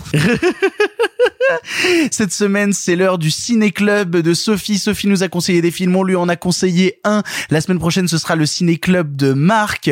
On a tous La roue on a, oula, putain, on a tous très très très très peur. C'est parti, allons faire un tour dans les films du passé. En avant à cette époque, vous le savez, le cinéma était en noir et blanc. Mais nous avons préféré mettre un peu de couleur. Monsieur Mézeret, au nom du patrimoine artistique français tout entier, je vous dis merci.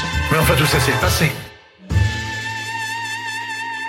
Cette semaine, dans le Ciné-Club du passé, c'est Sophie qui nous a conseillé des films et nous lui avons conseillé de découvrir et regarder pour la première fois Détention de Joseph Kahn. Qu'est-ce que c'est Détention? C'est Clara qui introduit le film. Dis-nous tout, pourquoi est-ce qu'on a conseillé ce film à Sophie? Alors, moi j'ai des héros dans la vie.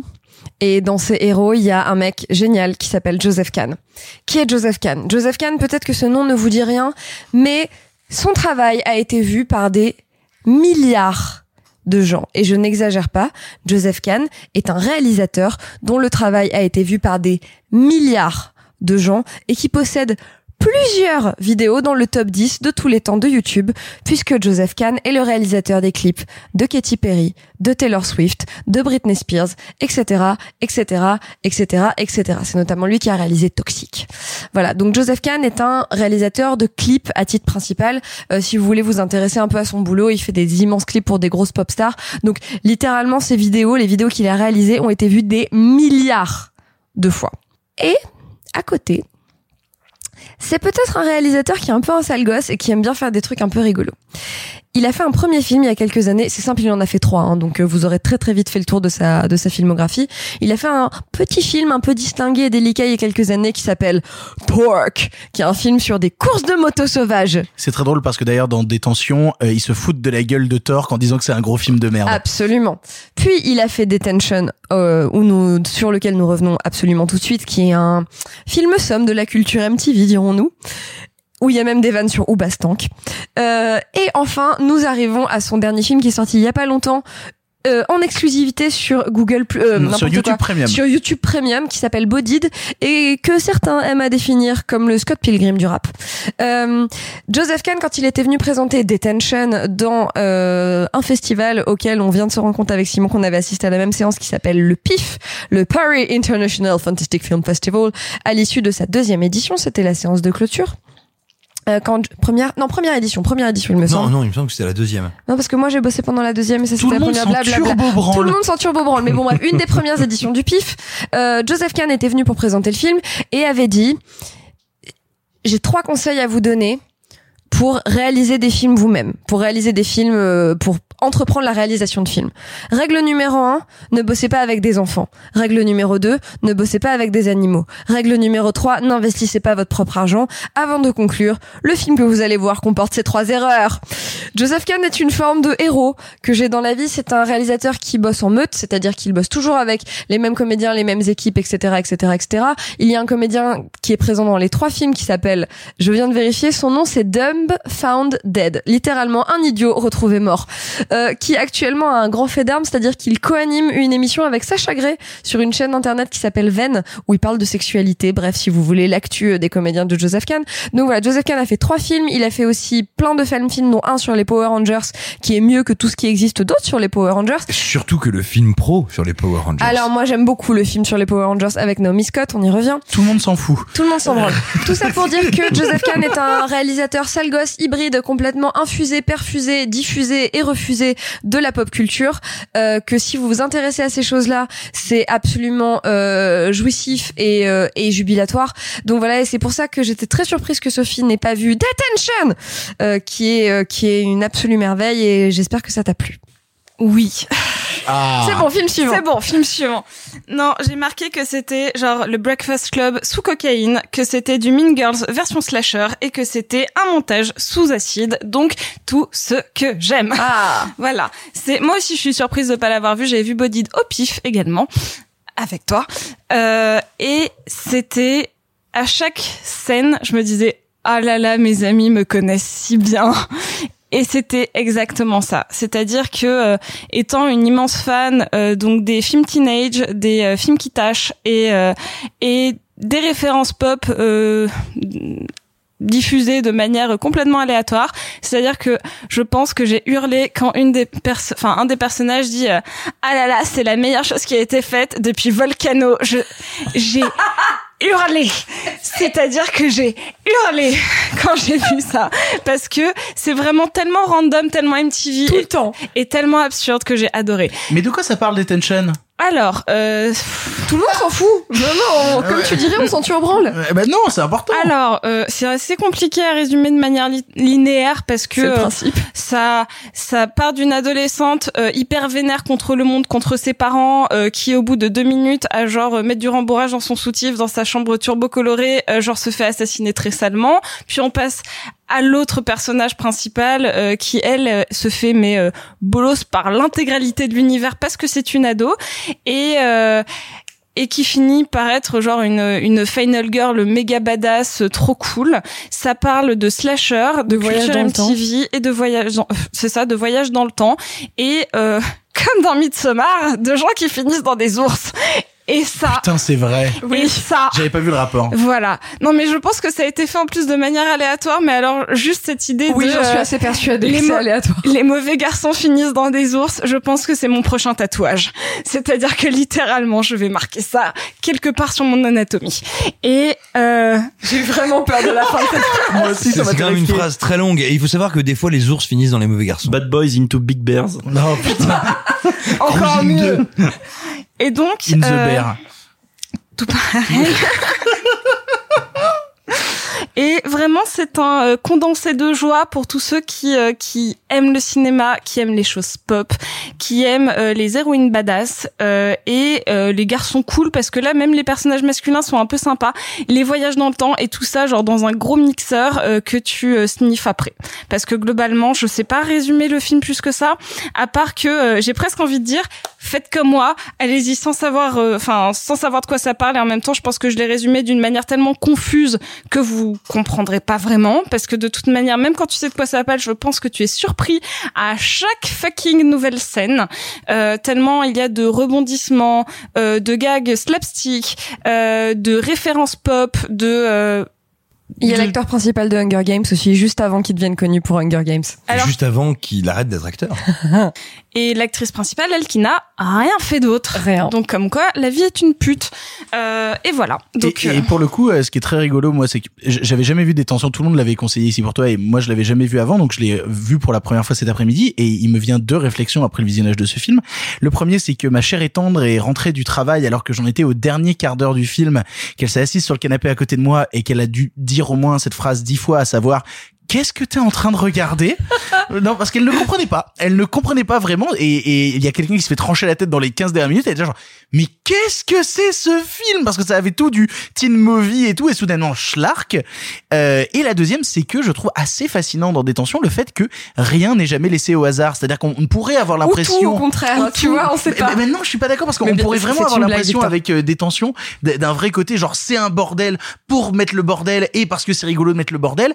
Et en fait, dans les 20 dernières minutes, le film rassemble toutes les cartes et te dit genre, c'était pas le bordel, je suis juste vachement plus malin que toi. Et là, tu fais, Ok, ok, mais tu as aussi pris beaucoup plus de cocaïne que moi et ça se voit dans tout ton travail du montage. Vraiment, le montage du film est hallucinant et c'est un, un pur plaisir punk en fait, détention. C'est du vrai film punk qui fait du bien quoi.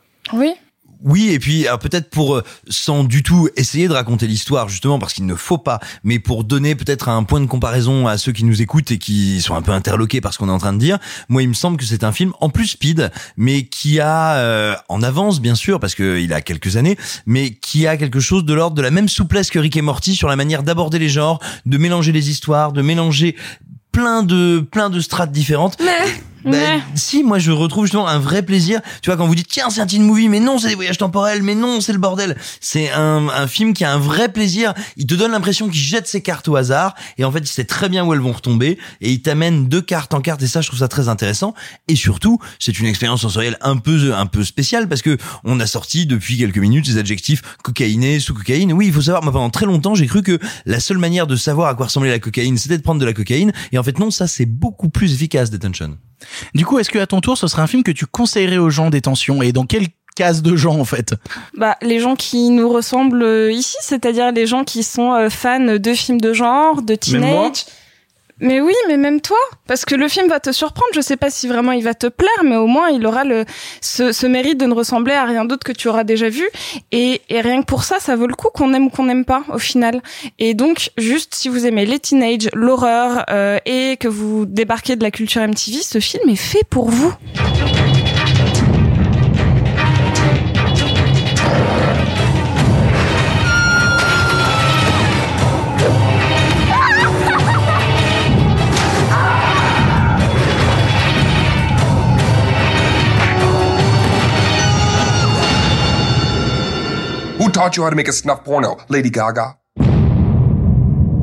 Nous passons enfin au film que nous a conseillé Sophie. On commence par moi parce que de toute manière c'est moi qui décide et que je veux être en premier. Sophie, à la base tu m'avais conseillé Captain Fantastic jusqu'à te rendre compte que je n'avais jamais vu Little Miss Sunshine. J'ai donc regardé Little Miss Sunshine. Pourquoi tu tenais tant à ce que je vois ce film? Alors, de tous les films que j'ai conseillés autour de cette table, tu as eu le film qui est le plus cher à mon cœur, vu qu'il est dans mon top 10 de tous les temps, vu que c'est mon film doudou, mon film feel good, euh, mon film euh, préféré en tant que scénariste, enfin en tant que, que scénariste qui s'attache à ses personnages. C'est une histoire douce, c'est une histoire rythmée, mais c'est ça, c'est l'histoire de personnages que je préfère, car cette famille est complètement dysfonctionnelle, euh, ça va droit dans le mur et pourtant ça se finit par un moment de grâce absolue que je conseille à tout le monde. C'est-à-dire que euh, peu importe ton niveau de cinéphilie, peu importe euh, ton rapport au cinéma indépendant américain ou juste euh, à la comédie feel good, on aime le film. Globalement, je connais personne qui dise ah non c'est vraiment de la merde Little Miss Sunshine parce que il y a cette euh, c'est c'est une infusion de joie. C'est-à-dire que c'est les retrouvailles de personnages dysfonctionnels et je trouve qu'il n'y a rien de plus beau. Alors pour le coup, euh, je vais être obligé, euh, malgré moi, dans, dans l'analyse que je vais faire du film, bon déjà de te remercier parce que Little Miss Sunshine était un moment merveilleux. Je vais être obligé de parler un peu de, de, de, de moi et de, et de mon état mental du moment, puisque euh, ça fait quelques semaines que je vais pas top pour plein de raisons donc qu'on n'évoquera pas ici. Et pour le coup, je crois que Little Miss Sunshine a été le film dont j'avais besoin à ce moment-là. Ça a été un pur moment de de vrai bonheur mais de vrai bonheur et de vrai euh, le terme exact ce serait d'insouciance tu vois et euh, je n'ai pas pu m'empêcher de tomber en amour avec un personnage particulier du film Steve à Carell. savoir Steve Carell à savoir Steve Carell qui euh, à l'époque en plus est dans une double période de sa vie parce qu'il commence à faire The Office et en même temps bah il fait ce personnage là qui est très très loin de son personnage de Michael Scott parce que Steve Carell joue dans le film un type passionné de Frank. Proust et euh, qui a euh, raté sa tentative de suicide et se retrouve dans un bus jaune avec euh, toute sa famille plus ou moins proche pour emmener la petite de la famille euh, participer au concours de Little Miss Sunshine qui est un concours de beauté de danse pour les petites gamines Des euh, de mini-miss en Californie. voilà, les mini-miss en Californie. Et donc, c'est toute cette famille qui est vraiment dysfonctionnelle parce qu'on a à la fois le père qui, lui, est passionné d'une méthode pour vraiment devenir un, un être humain supérieur et qui veut vendre sa méthode et qui applique cette méthode à toute sa famille de force. Le winner ultime, en fait. C'est c'est ça, c'est vraiment la, la démarche de tu seras pas un loser parce qu'on n'est pas des losers ici et grâce à ma méthode, mes enfants seront pas des losers. Donc c'est vraiment un père qui ne comprend pas euh, comment élever ses enfants et qui essaye de les élever selon des méthodes qui ne fonctionnent pas et euh, que, que ce n'est pas du tout mon père, tu vois, mais ça nous rapproche toujours mine de rien de la difficulté d'être parent et de devoir élever des enfants avec des codes qu'on n'a pas toujours en fait parce qu'on n'a pas la on a- on n'a pas la map, tu vois. En plus, pour, euh, c'est pas le père de Paul Dano dans le film. hein. C'est son Oui, oui. beau-père, donc il y a encore une strate différente de rap. Enfin, je trouve ça hyper intéressant en fait que ce soit pas le père de Paul Dano. Bah euh, justement, ça. dans la famille, on a Paul Dano. Paul Dano qui est un gamin qui rêve d'être pilote de l'air et qui a décidé que euh, il ne parlerait pas, qu'il ferait vœu de silence jusqu'au moment où il arriverait enfin à devenir pilote de l'air. Et euh, je n'en dirai pas plus parce que le, le bonhomme ne parle pas et ne s'exprime qu'avec des pancartes sur lesquelles il écrit majoritairement « Je vous déteste tous euh, On a la mère qui est jouée par Tony Collette et euh, plus je vois des films avec Tony Collette, plus j'aime cette personne vraiment de tout mon cœur. On est très loin de la mère de Hérédité pour le coup, tu vois, on est vraiment très très très loin de ça et c'est un bonheur de Si, l'avoir à c'est une l'écran. femme dépassée. Ou- alors, c'est une femme dépassée, en même temps pas pour les mêmes raisons. Il y a, il y a moins de gens tout nus dans Little Miss Sunshine, tu, Tu veux vois. dire moins d'incarnation de Satan. euh, Et c'est- ce- voilà, ce- c'est ça, c'est- Et, et beaucoup moins de cordes à piano. Je suis toujours pas certaine que ça soit une corde à piano. Hein. Et pour le coup, on a aussi le grand-père de la famille qui lui est vraiment limite le seul à croire autant dans la gamine et à lui dire moi je vais t'apprendre à danser, moi je vais t'apprendre à faire le concours de minimis et tu vas voir, tu vas tout déchirer. Donc c'est toute cette famille dysfonctionnelle qui fonce dans un bus pour participer à un concours de minimis et évidemment, il va leur arriver des aventures, il va leur arriver des problèmes parce que à l'image de ce bus qui n'avance pas et qu'il faut pousser pour redémarrer, c'est une famille qui a besoin d'être poussée pour redémarrer, qui a besoin de retrouver une impulsion pour pouvoir refonctionner. Et je sais que Little Miss Sunshine, c'est un film qui normalement a été vu par une majorité de gens. Et moi, c'était un film qui m'était passé à côté et que depuis très longtemps, je me disais, putain, il faudrait peut-être que je vois Little Miss Sunshine. Et en fait, je suis très très très content de l'avoir découvert à cet instant T. Parce que je pense que c'est un film important à regarder quand on ne va pas bien. Je suis d'accord. Et, et n'allant pas bien à cet instant T, j'ai vraiment eu ce truc de merci Sophie, merci Sophie, parce que quel bonheur, parce que c'est à la fois un, un film qui, euh, moi, dans la photo, dans l'esthétique, bon, a, vraiment donné ce code de- du cinéma qu'on pourrait dire Sundance, tu vois, avec cette affiche jaune et et, cette imagerie même et ces couleurs qui sont très très très particulières. Et en même temps, c'est un film qui ne se limite pas justement à son imagerie, qui construit des personnages forts, qui construit des personnages denses, si bien que je pense que n'importe qui qui regarde le film a son personnage préféré et qu'il n'y en a pas un qui surnage par-dessus les autres. Tous ont une vraie équivalence et, au final sont tous des pièces d'un puzzle qui finit par se rassembler pour donner cette scène finale qui, moi, quand je l'ai vu arriver, me terrifiait. Parce que c'était vraiment le moment du film où je me suis dit, merde, est-ce qu'on va vraiment tomber dans quelque chose qui va me mettre extrêmement mal à l'aise? Et en fait, c'est là toute la beauté du long métrage, c'est de prendre quelque chose qui pourrait être du pur malaise, du pur cringe, vraiment quelque chose qui te, qui te ferait te cacher les yeux en disant, ah, je veux pas assister à ça parce que je vais être pas bien. Et même tous les personnages du film à ce moment-là disent, on veut pas que ça arrive, on veut pas que ça arrive, on veut pas que ça arrive, merde, ça va arriver, on veut pas que ça arrive. Et c'est justement par l'union de tous ces personnages qui ont tous leurs problèmes, qui ont tous leurs défauts, qui ont tous leurs névroses, que quelque chose de beau s'assemble, que quelque chose, quelque chose de grand s'assemble et que ça donne un pur moment de joie où je t'avouerai que d'une scène que j'avais peur de regarder, je suis sorti avec un sourire aux lèvres que j'avais pas eu depuis très très très longtemps devant un film. Donc voilà, je m'adresse à ceux du, qui écoutent le podcast et qui peut-être n'ont jamais vu Little Miss Sunshine ou ne vont pas très bien en ce moment. Regardez Little Miss Sunshine, vous trouverez forcément quelque chose à l'intérieur qui vous rendra heureux. En tout cas, moi, la proposition de ce film m'a donné beaucoup de bonheur et, trouver beaucoup de bonheur au cinéma, ça fait toujours beaucoup de bien.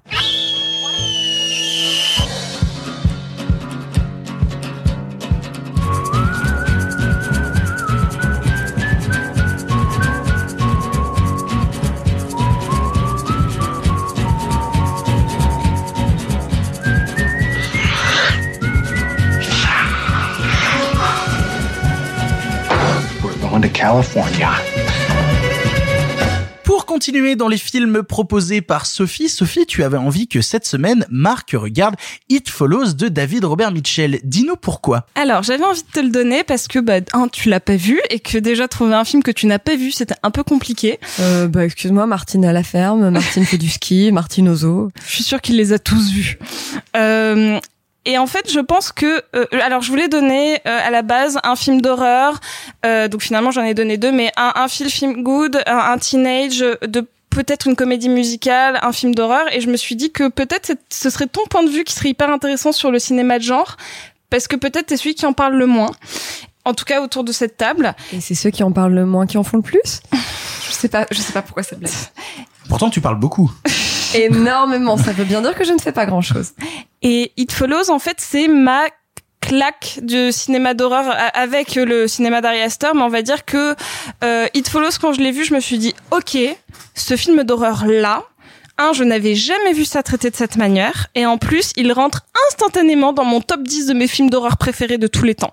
C'est-à-dire que ça a été une claque visuelle, scénaristique, euh, de mise en scène et surtout d'horreur. C'est-à-dire que j'ai été terrifiée euh, après euh, des années à m'être bouffé comme tout le monde au- autour de cette table des films gore, euh, des films au rythme un peu bancal, etc. Et je me suis dit, surtout en le revoyant récemment, putain, il y a une vraie beauté de mise en scène. Et donc je me suis dit, bah tiens, Marc il l'a pas vu, il est quand même sensible euh, à ça à cette euh, cette beauté, cette douceur et euh, bon après tu nous as dit que t'aimais pas Ghost Story donc j'ai eu un peu des doutes mais euh, en tout cas j'avais envie d'avoir ton point de vue sur ce film qui m'a punché la gueule en 2014, 2000 euh, quelque chose comme ça. 2014, oui c'est ça, qui m'avait punché la gueule en 2014. Alors, avant de parler de mise en scène, parce qu'on va avoir plein de choses à dire sur la mise en scène du film, euh, It Follows rentre dans la catégorie de ces films euh, que j'aime bien, je pense, on peut dire ça. C'est des films, et en particulier sur les films d'horreur, des films qui exposent les règles. C'est-à-dire que euh, dès le début, va y avoir un personnage qui va se dire voici pourquoi euh, cela arrive, voici comment ça va t'arriver, tu es prévenu, démerde-toi, survie.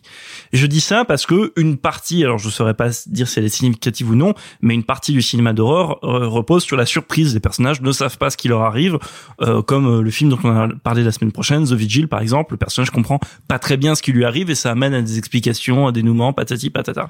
Il y a rien de ça dans euh, dans It Follows. Donc déjà, ça c'est extrêmement plaisant. Ça, ça emmène du coup sur le deuxième point qui m'a plu et qui là est lié à la mise en scène, c'est que plus qu'on sait ce qui arrive tout le temps, ce qui arrive ou plutôt ce qui suit, cette entité qui va suivre, puisque donc c'est l'histoire d'une jeune fille qui après avoir fait l'amour avec un garçon se retrouve euh, comment dire possédé Euh, le garçon lui a transmis une malédiction il lui dit il y a une personne une chose que tu ne connais pas forcément qui va te suivre tout le temps il faut pas qu'elle te touche et si tu veux te débarrasser de cette malédiction couche avec quelqu'un d'autre démerde-toi bisous et, et donc ça ça nous emmène sur le deuxième point qui est que cette, cette entité qui se déplace, qui veut toucher, entre guillemets, l'héroïne, elle avance lentement, on la voit arriver de loin, quasiment systématiquement.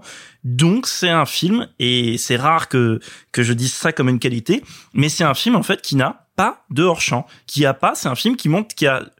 Non, t'es pas d'accord, Simon? Ah ben, je trouve ça très. Alors, je, je fais très court pour pas te couper dans ton élan. Moi, ce que je trouve passionnant, pour moi, c'est un film qui me réapprend à décoder l'image de cinéma parce que il y a d'immenses panneaux qui sont là à, à la fois qui me rassurent, c'est-à-dire je découvre du champ, je peux regarder, me rassurer, me dire tiens, est-ce que je vois quelque chose arriver? Mais comme il y a des panneaux, je perds de la vue. Et c'est un film qui en permanence m'oblige à penser le hors-champ, m'oblige à réfléchir comment est composé le cadre. Et pour moi, c'est un film d'école de cinéma dans le bon sens du terme. Il me donne envie d'essayer de comprendre comment on fait de la mise en scène.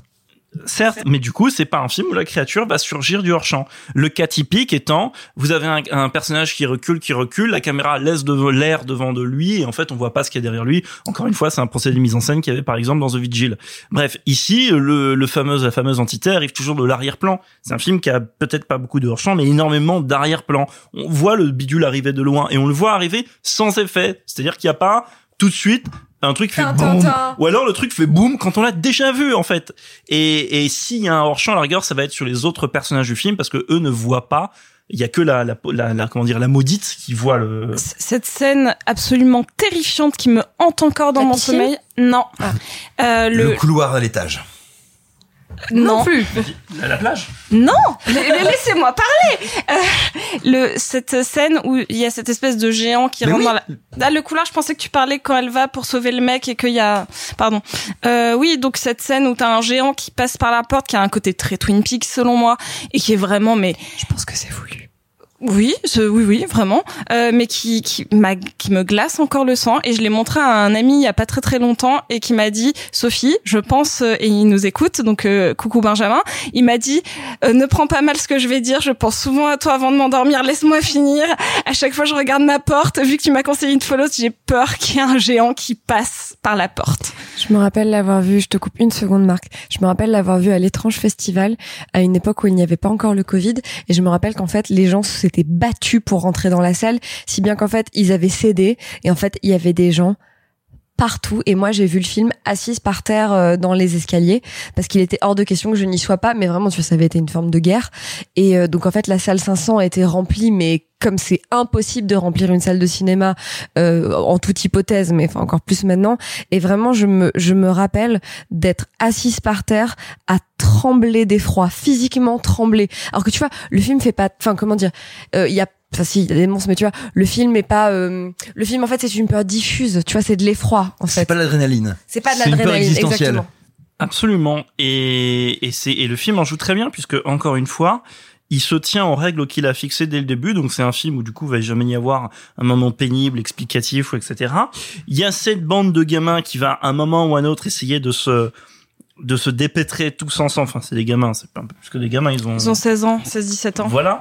Euh, comme si en fait c'était presque, on pourrait presque voir ça comme une version horrifique des Goonies, quoi. Puisque d'ailleurs à la fin ils vont essayer de trouver divers mécanismes pour piéger cette euh, cette créature.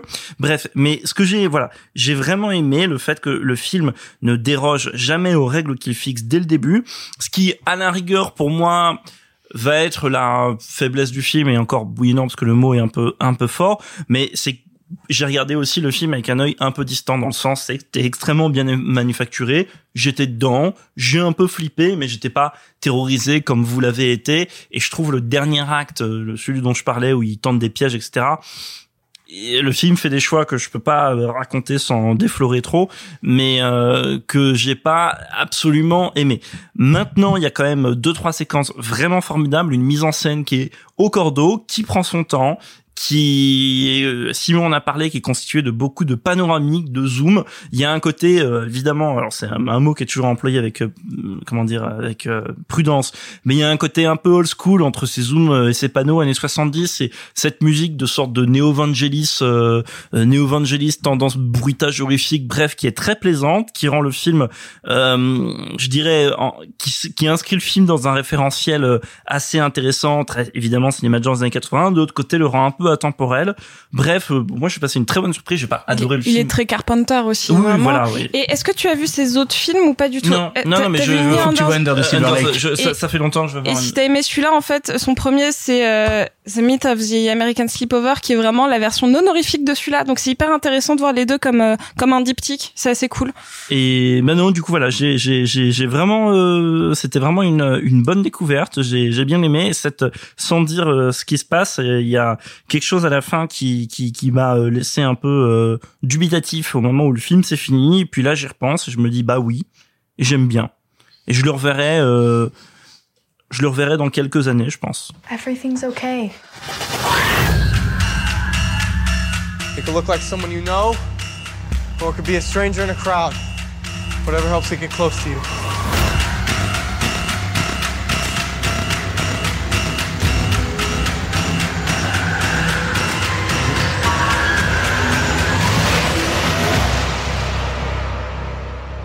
Avant-dernier film du passé proposé par Sophie. Sophie, tu as proposé à Clara de regarder un film qui s'appelle Patty Cakes. Qu'est-ce que c'est Patty Cakes? Pourquoi tu lui as proposé ça? Alors, Clara, tu es ma meilleure amie. Qui ça?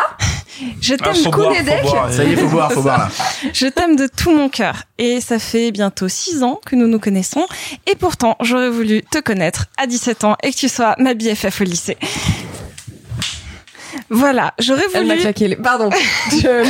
J'aurais voulu. Vous avez fait ça sans les mains beaucoup mieux, beaucoup mieux le sens de la formule. Merci Simon.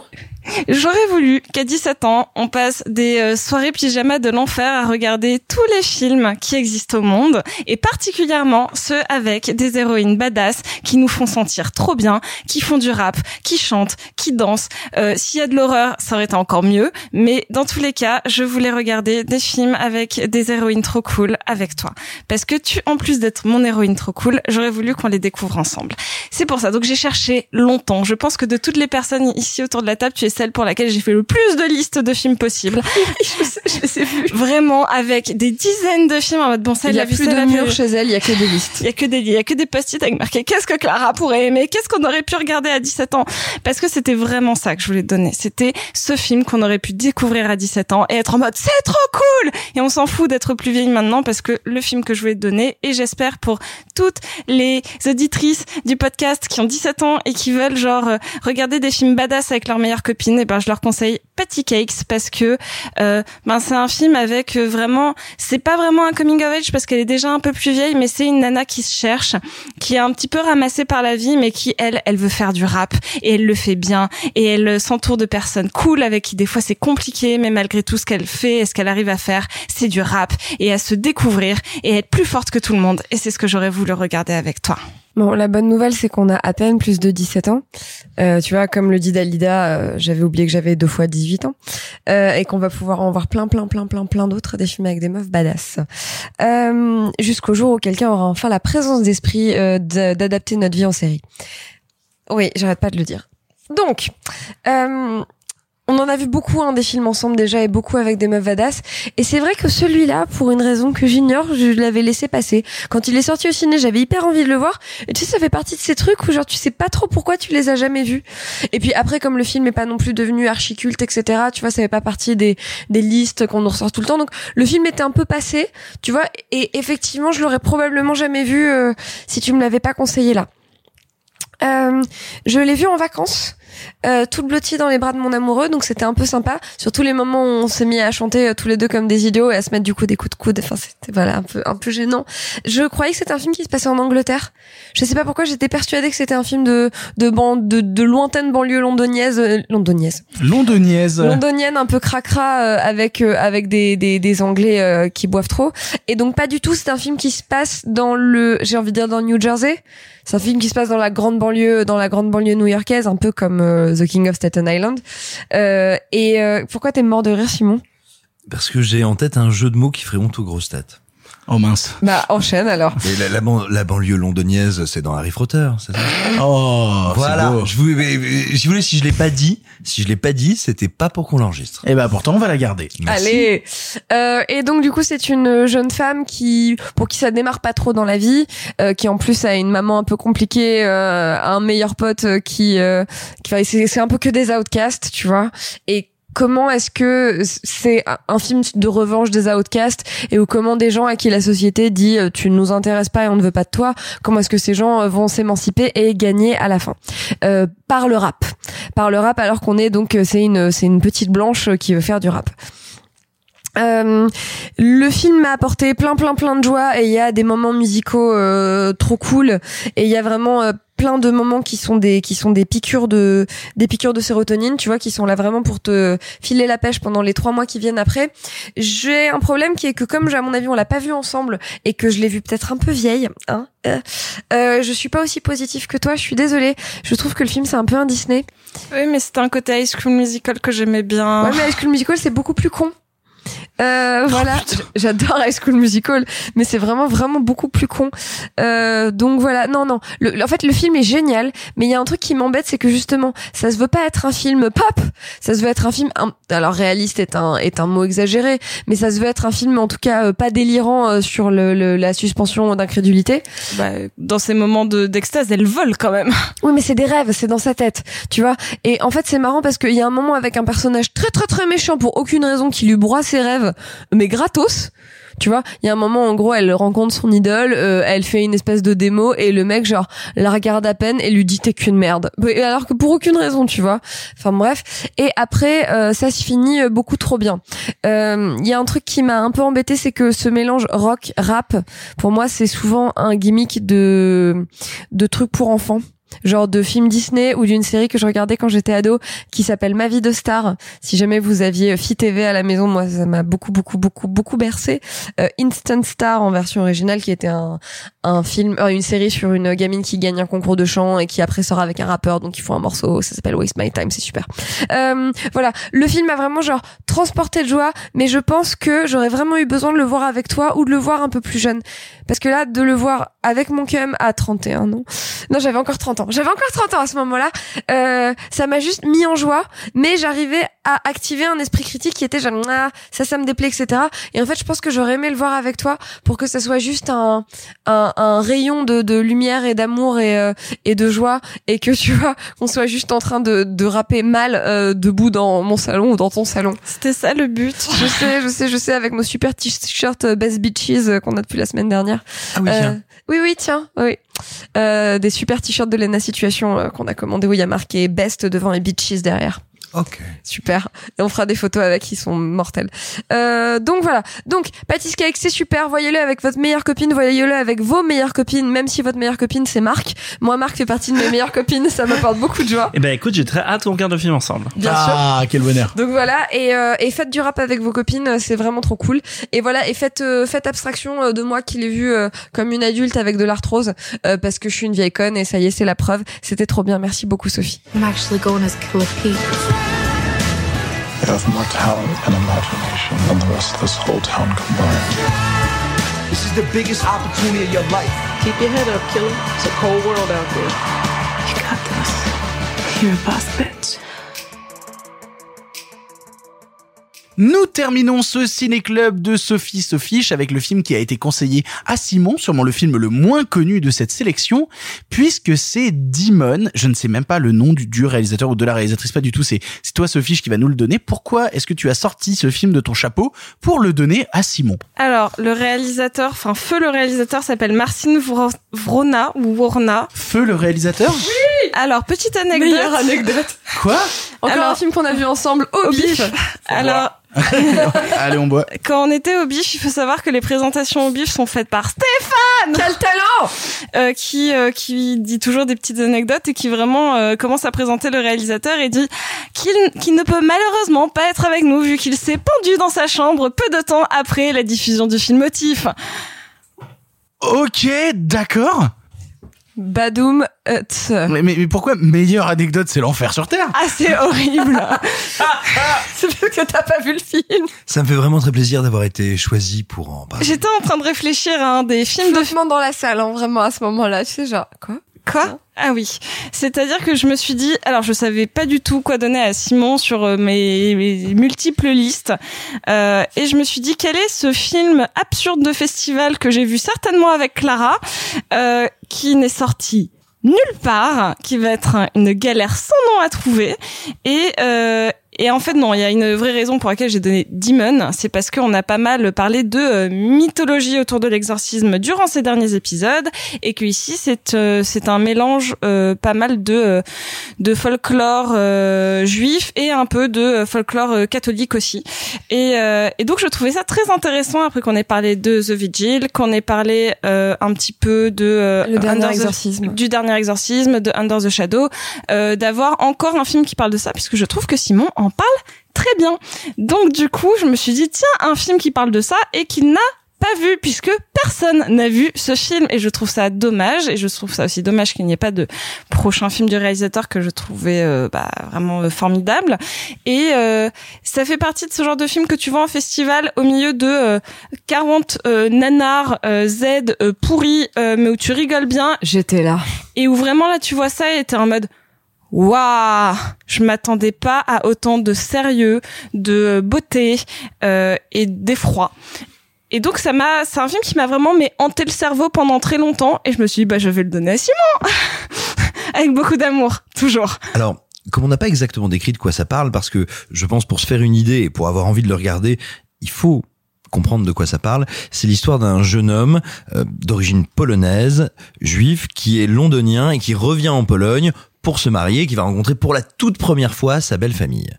Et en fait, quasiment tout le long métrage se déroule pendant, on va dire, la veille et la journée du mariage, et au cours de la nuit qui précède le mariage et du mariage, il va faire une découverte un peu spéciale, littéralement un squelette dans le jardin du domaine où va se passer le mariage, et bah, la cérémonie va pas se dérouler de manière euh, de la manière attendue. Il va commencer à donner des signes de trouble très particuliers que lui-même ne comprend pas et n'arrive pas à expliquer, jusqu'au moment où on va commencer à se dire mais en fait il est possédé par un D-book. Et quand j'entame le visionnage du film, euh, et donc je le vois avec les, sous-titres anglais que tu, tu as réussi à nous trouver, Victor, je, je suis assez frappé parce que sur le moment, je dois l'admettre, je comprends pas pourquoi tu me l'as recommandé, parce que je trouve la mise en scène assez plate, je trouve la photo pas très intéressante, je trouve que le film met énormément de temps à se développer, et donc je m'arrête en me disant non attends, c'est que t'es pas de bonne humeur, t'es pas dedans, enfin tu le prends pas par le bon angle, tu vas euh, tu vas réessayer un peu plus tard. J'avais dû regarder une 40, 50 minutes du film qui est assez court, qui fait 1h28 ou 1h38 si ma mémoire est bonne. Et, et je le relance à nouveau avec les sous-titres. Et là, en fait, j'ai réussi à l'attraper vraiment, on va dire, par son biais symbolique. Et là, le film est devenu passionnant parce que ce film qui on va dire en apparence est très terre à terre très concret est une espèce de turbine métaphorique ultra puissante c'est cet homme qui nous arrive et quand on le découvre arrive en Pologne pas n'importe où par un ferry qui lui fait traverser le petit fleuve qui va l'amener sur l'île ou la presqu'île où va se jouer le mariage. En fait, ce type, il traverse le Styx. Et il va y avoir toujours, pendant tout le film, mais même à l'intérieur des plans, à l'intérieur des scènes, un dialogue entre le folklore juif et le folklore catholique parce que on est en Pologne et on est dans un pays où l'antisémitisme et l'hostilité à l'en- à l'encontre des juifs a été d'une violence terrible mais où néanmoins la proximité Il est toujours. Oui, non mais non mais c'est ce que c'est c'est là où j'allais en venir. Mais où, néanmoins, c'était euh, c'était dans le cadre d'une proximité entre les communautés très forte et où justement, comme tu le dis, cette hostilité est toujours très forte, mais cette proximité est toujours très forte. Et on, ce type qui sait pas exactement où il met les pieds parce qu'il va découvrir sa belle famille, arrive dans un endroit où les secrets, euh, en fait, c'est pas que les secrets remontent à la surface. Il y a que lui qui assiste à une remontée à la surface, on va dire. Mais non, les secrets, on les enterre les uns après les autres, couche après couche, et on vit génération après génération sur un monticule de plus en plus élevé. Il y a- une, il y a- il y a pas mal de scènes qui se passent euh, d'un regard très extérieur dans une espèce de carrière où il y a régulièrement des effondrements et qui pour moi représentent les couches de l'enfer et où vraiment ça descend et ça remonte et ça descend et ça remonte. Et pour moi, il y a vraiment beaucoup, beaucoup, beaucoup de symbolisme dans chacune de ces dans chacun de ces plans un peu hors du mariage qui nous plante le décor. Le décor est très très important dans le, fol- dans le folklore de ce film-là. Et, et c'est un film qui, pour moi, réussit un truc très rare et auquel je suis très sensible. Euh, bah voilà, moi, comme on l'a déjà dit ici plein de fois, je, je suis un gros lecteur et euh, je suis très sensible à la métaphore, à la figure de style qu'est la métaphore. Néanmoins, un film qui fonctionne que par métaphore, ça m'emmerde. J'ai besoin qu'il y ait de la chair, qu'il y ait de la vie. Et dans Demon, c'est un film qui est à la fois extrêmement concret, extrêmement réaliste, parfois presque naturaliste, et qui pourtant fonctionne en même temps sur un régime métaphorique. Et c'est un film notamment qui est dans une dans une retenue et dans une sobriété sur ses effets de peur, d'angoisse et de fantastique qui n'est jamais comment dire, qui n'est jamais un truc de petit malin qui prendrait le genre euh, d'un bâton. Et en fait, quand j'ai recommencé pour la deuxième fois à voir le, à voir le film, je suis vraiment rentré vraiment dans cette euh, technique du metteur en scène pour nous raconter son histoire de manière un peu impressionniste et aussi pour nous raconter l'histoire littéralement d'une culture et d'un peuple qui est en dépression. C'est-à-dire qu'on feint de célébrer, on feint d'être ensemble et pourtant on sait qu'on danse sur des cadavres, qu'on danse sur de la putrescence et de la pourriture et le seul qui le vit mal, bah, c'est celui qui n'est pas né là, qui tout d'un coup le comprend, enfin qui n'est pas né là, qui n'a pas vécu là, qui lui en prend conscience et ne peut pas célébrer comme les autres. Je trouve que c'est extrêmement beau, c'est extrêmement dur. Et pour te dire à quel point le deuxième visionnage m'a marqué, c'est que quand je suis arrivé à peu près à 50 minutes, euh, au moment où lui commence à être vraiment possédé, euh, bah en fait j'ai viré les sous-titres et je suis resté en polonais parce que tu, comme lui est censé être londonien, il parle régulièrement en anglais et en fait toutes les articulations scénaristiques tu les as en anglais. Et le fait de regarder le film comme ça, avec une langue que je ne comprenais pas, mais c'est pas un film à dialogue, hein, c'est vraiment un film à atmosphère et à image, de le regarder euh, exactement comme si j'avais coupé le son en fait, purement via le découpage, la mise en scène et la composition des plans, j'ai trouvé que le film était alors c'est ce qui le rend un peu difficile. Il est très ascétique, très sobre, néanmoins d'une intelligence et d'une puissance évocatrice incroyable. Euh, moi qui suis quelqu'un d'assez mélancolique, qui vient d'une famille de mélancoliques et qui m'intéresse à ces questions-là, je trouve que c'est un film Vraiment, sur la mélancolie qui est d'une précision et d'une grâce parfois assez éblouissante. Je pense à ce plan euh, d'une, euh, je vais pas donner le détail de qui sont les personnages, mais on va dire d'une des invitées du mariage qui s'est retrouvée dans une position un peu spéciale, qui est en train de chanter au micro, qui en fait témoigne de la décrépitude morale de l'ensemble. C'est voilà, c'est un film qui est très dur, qui est euh, qui est pas évident quand tu le rencontres parce que c'est un film qui est euh, euh, qui te gratte un peu, c'est du crépi, hein, vraiment. Ah, Le réalisateur, il allait pas bien quand il l'a tourné, hein, Ah vraiment. bah puis pas euh, bien après non plus. hein. Mais mais vraiment, moi je, je te dis, j'ai d'abord été euh, très désarçonné par le film quand je l'ai découvert, pour finalement trouver qu'il était d'une finesse, d'une richesse et d'un désespoir que je trouve très beau.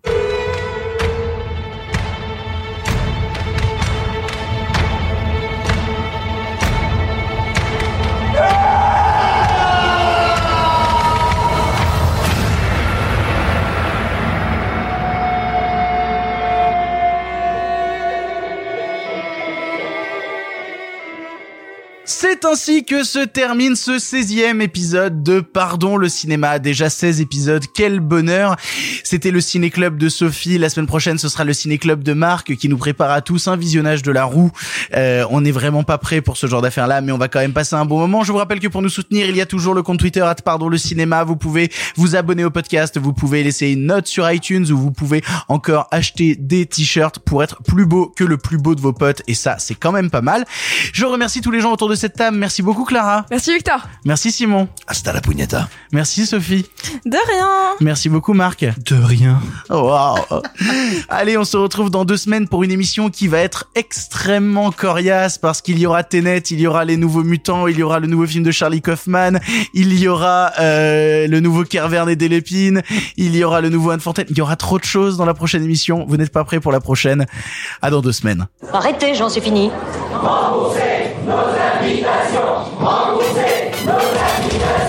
Qu'allons-nous faire par Osiris Mais il se débrouille Une relève toutes les deux semaines, il me faut pas deux quand même Le cinéma fait de toi un bon gamin et que c'est quoi Maintenant c'est fini, va falloir rentrer. Je vais aller me faire une toile. Ok, amusez-vous bien tous les deux. Bon, ça j'y compte. Bonne soirée. Merci. Have a great evening.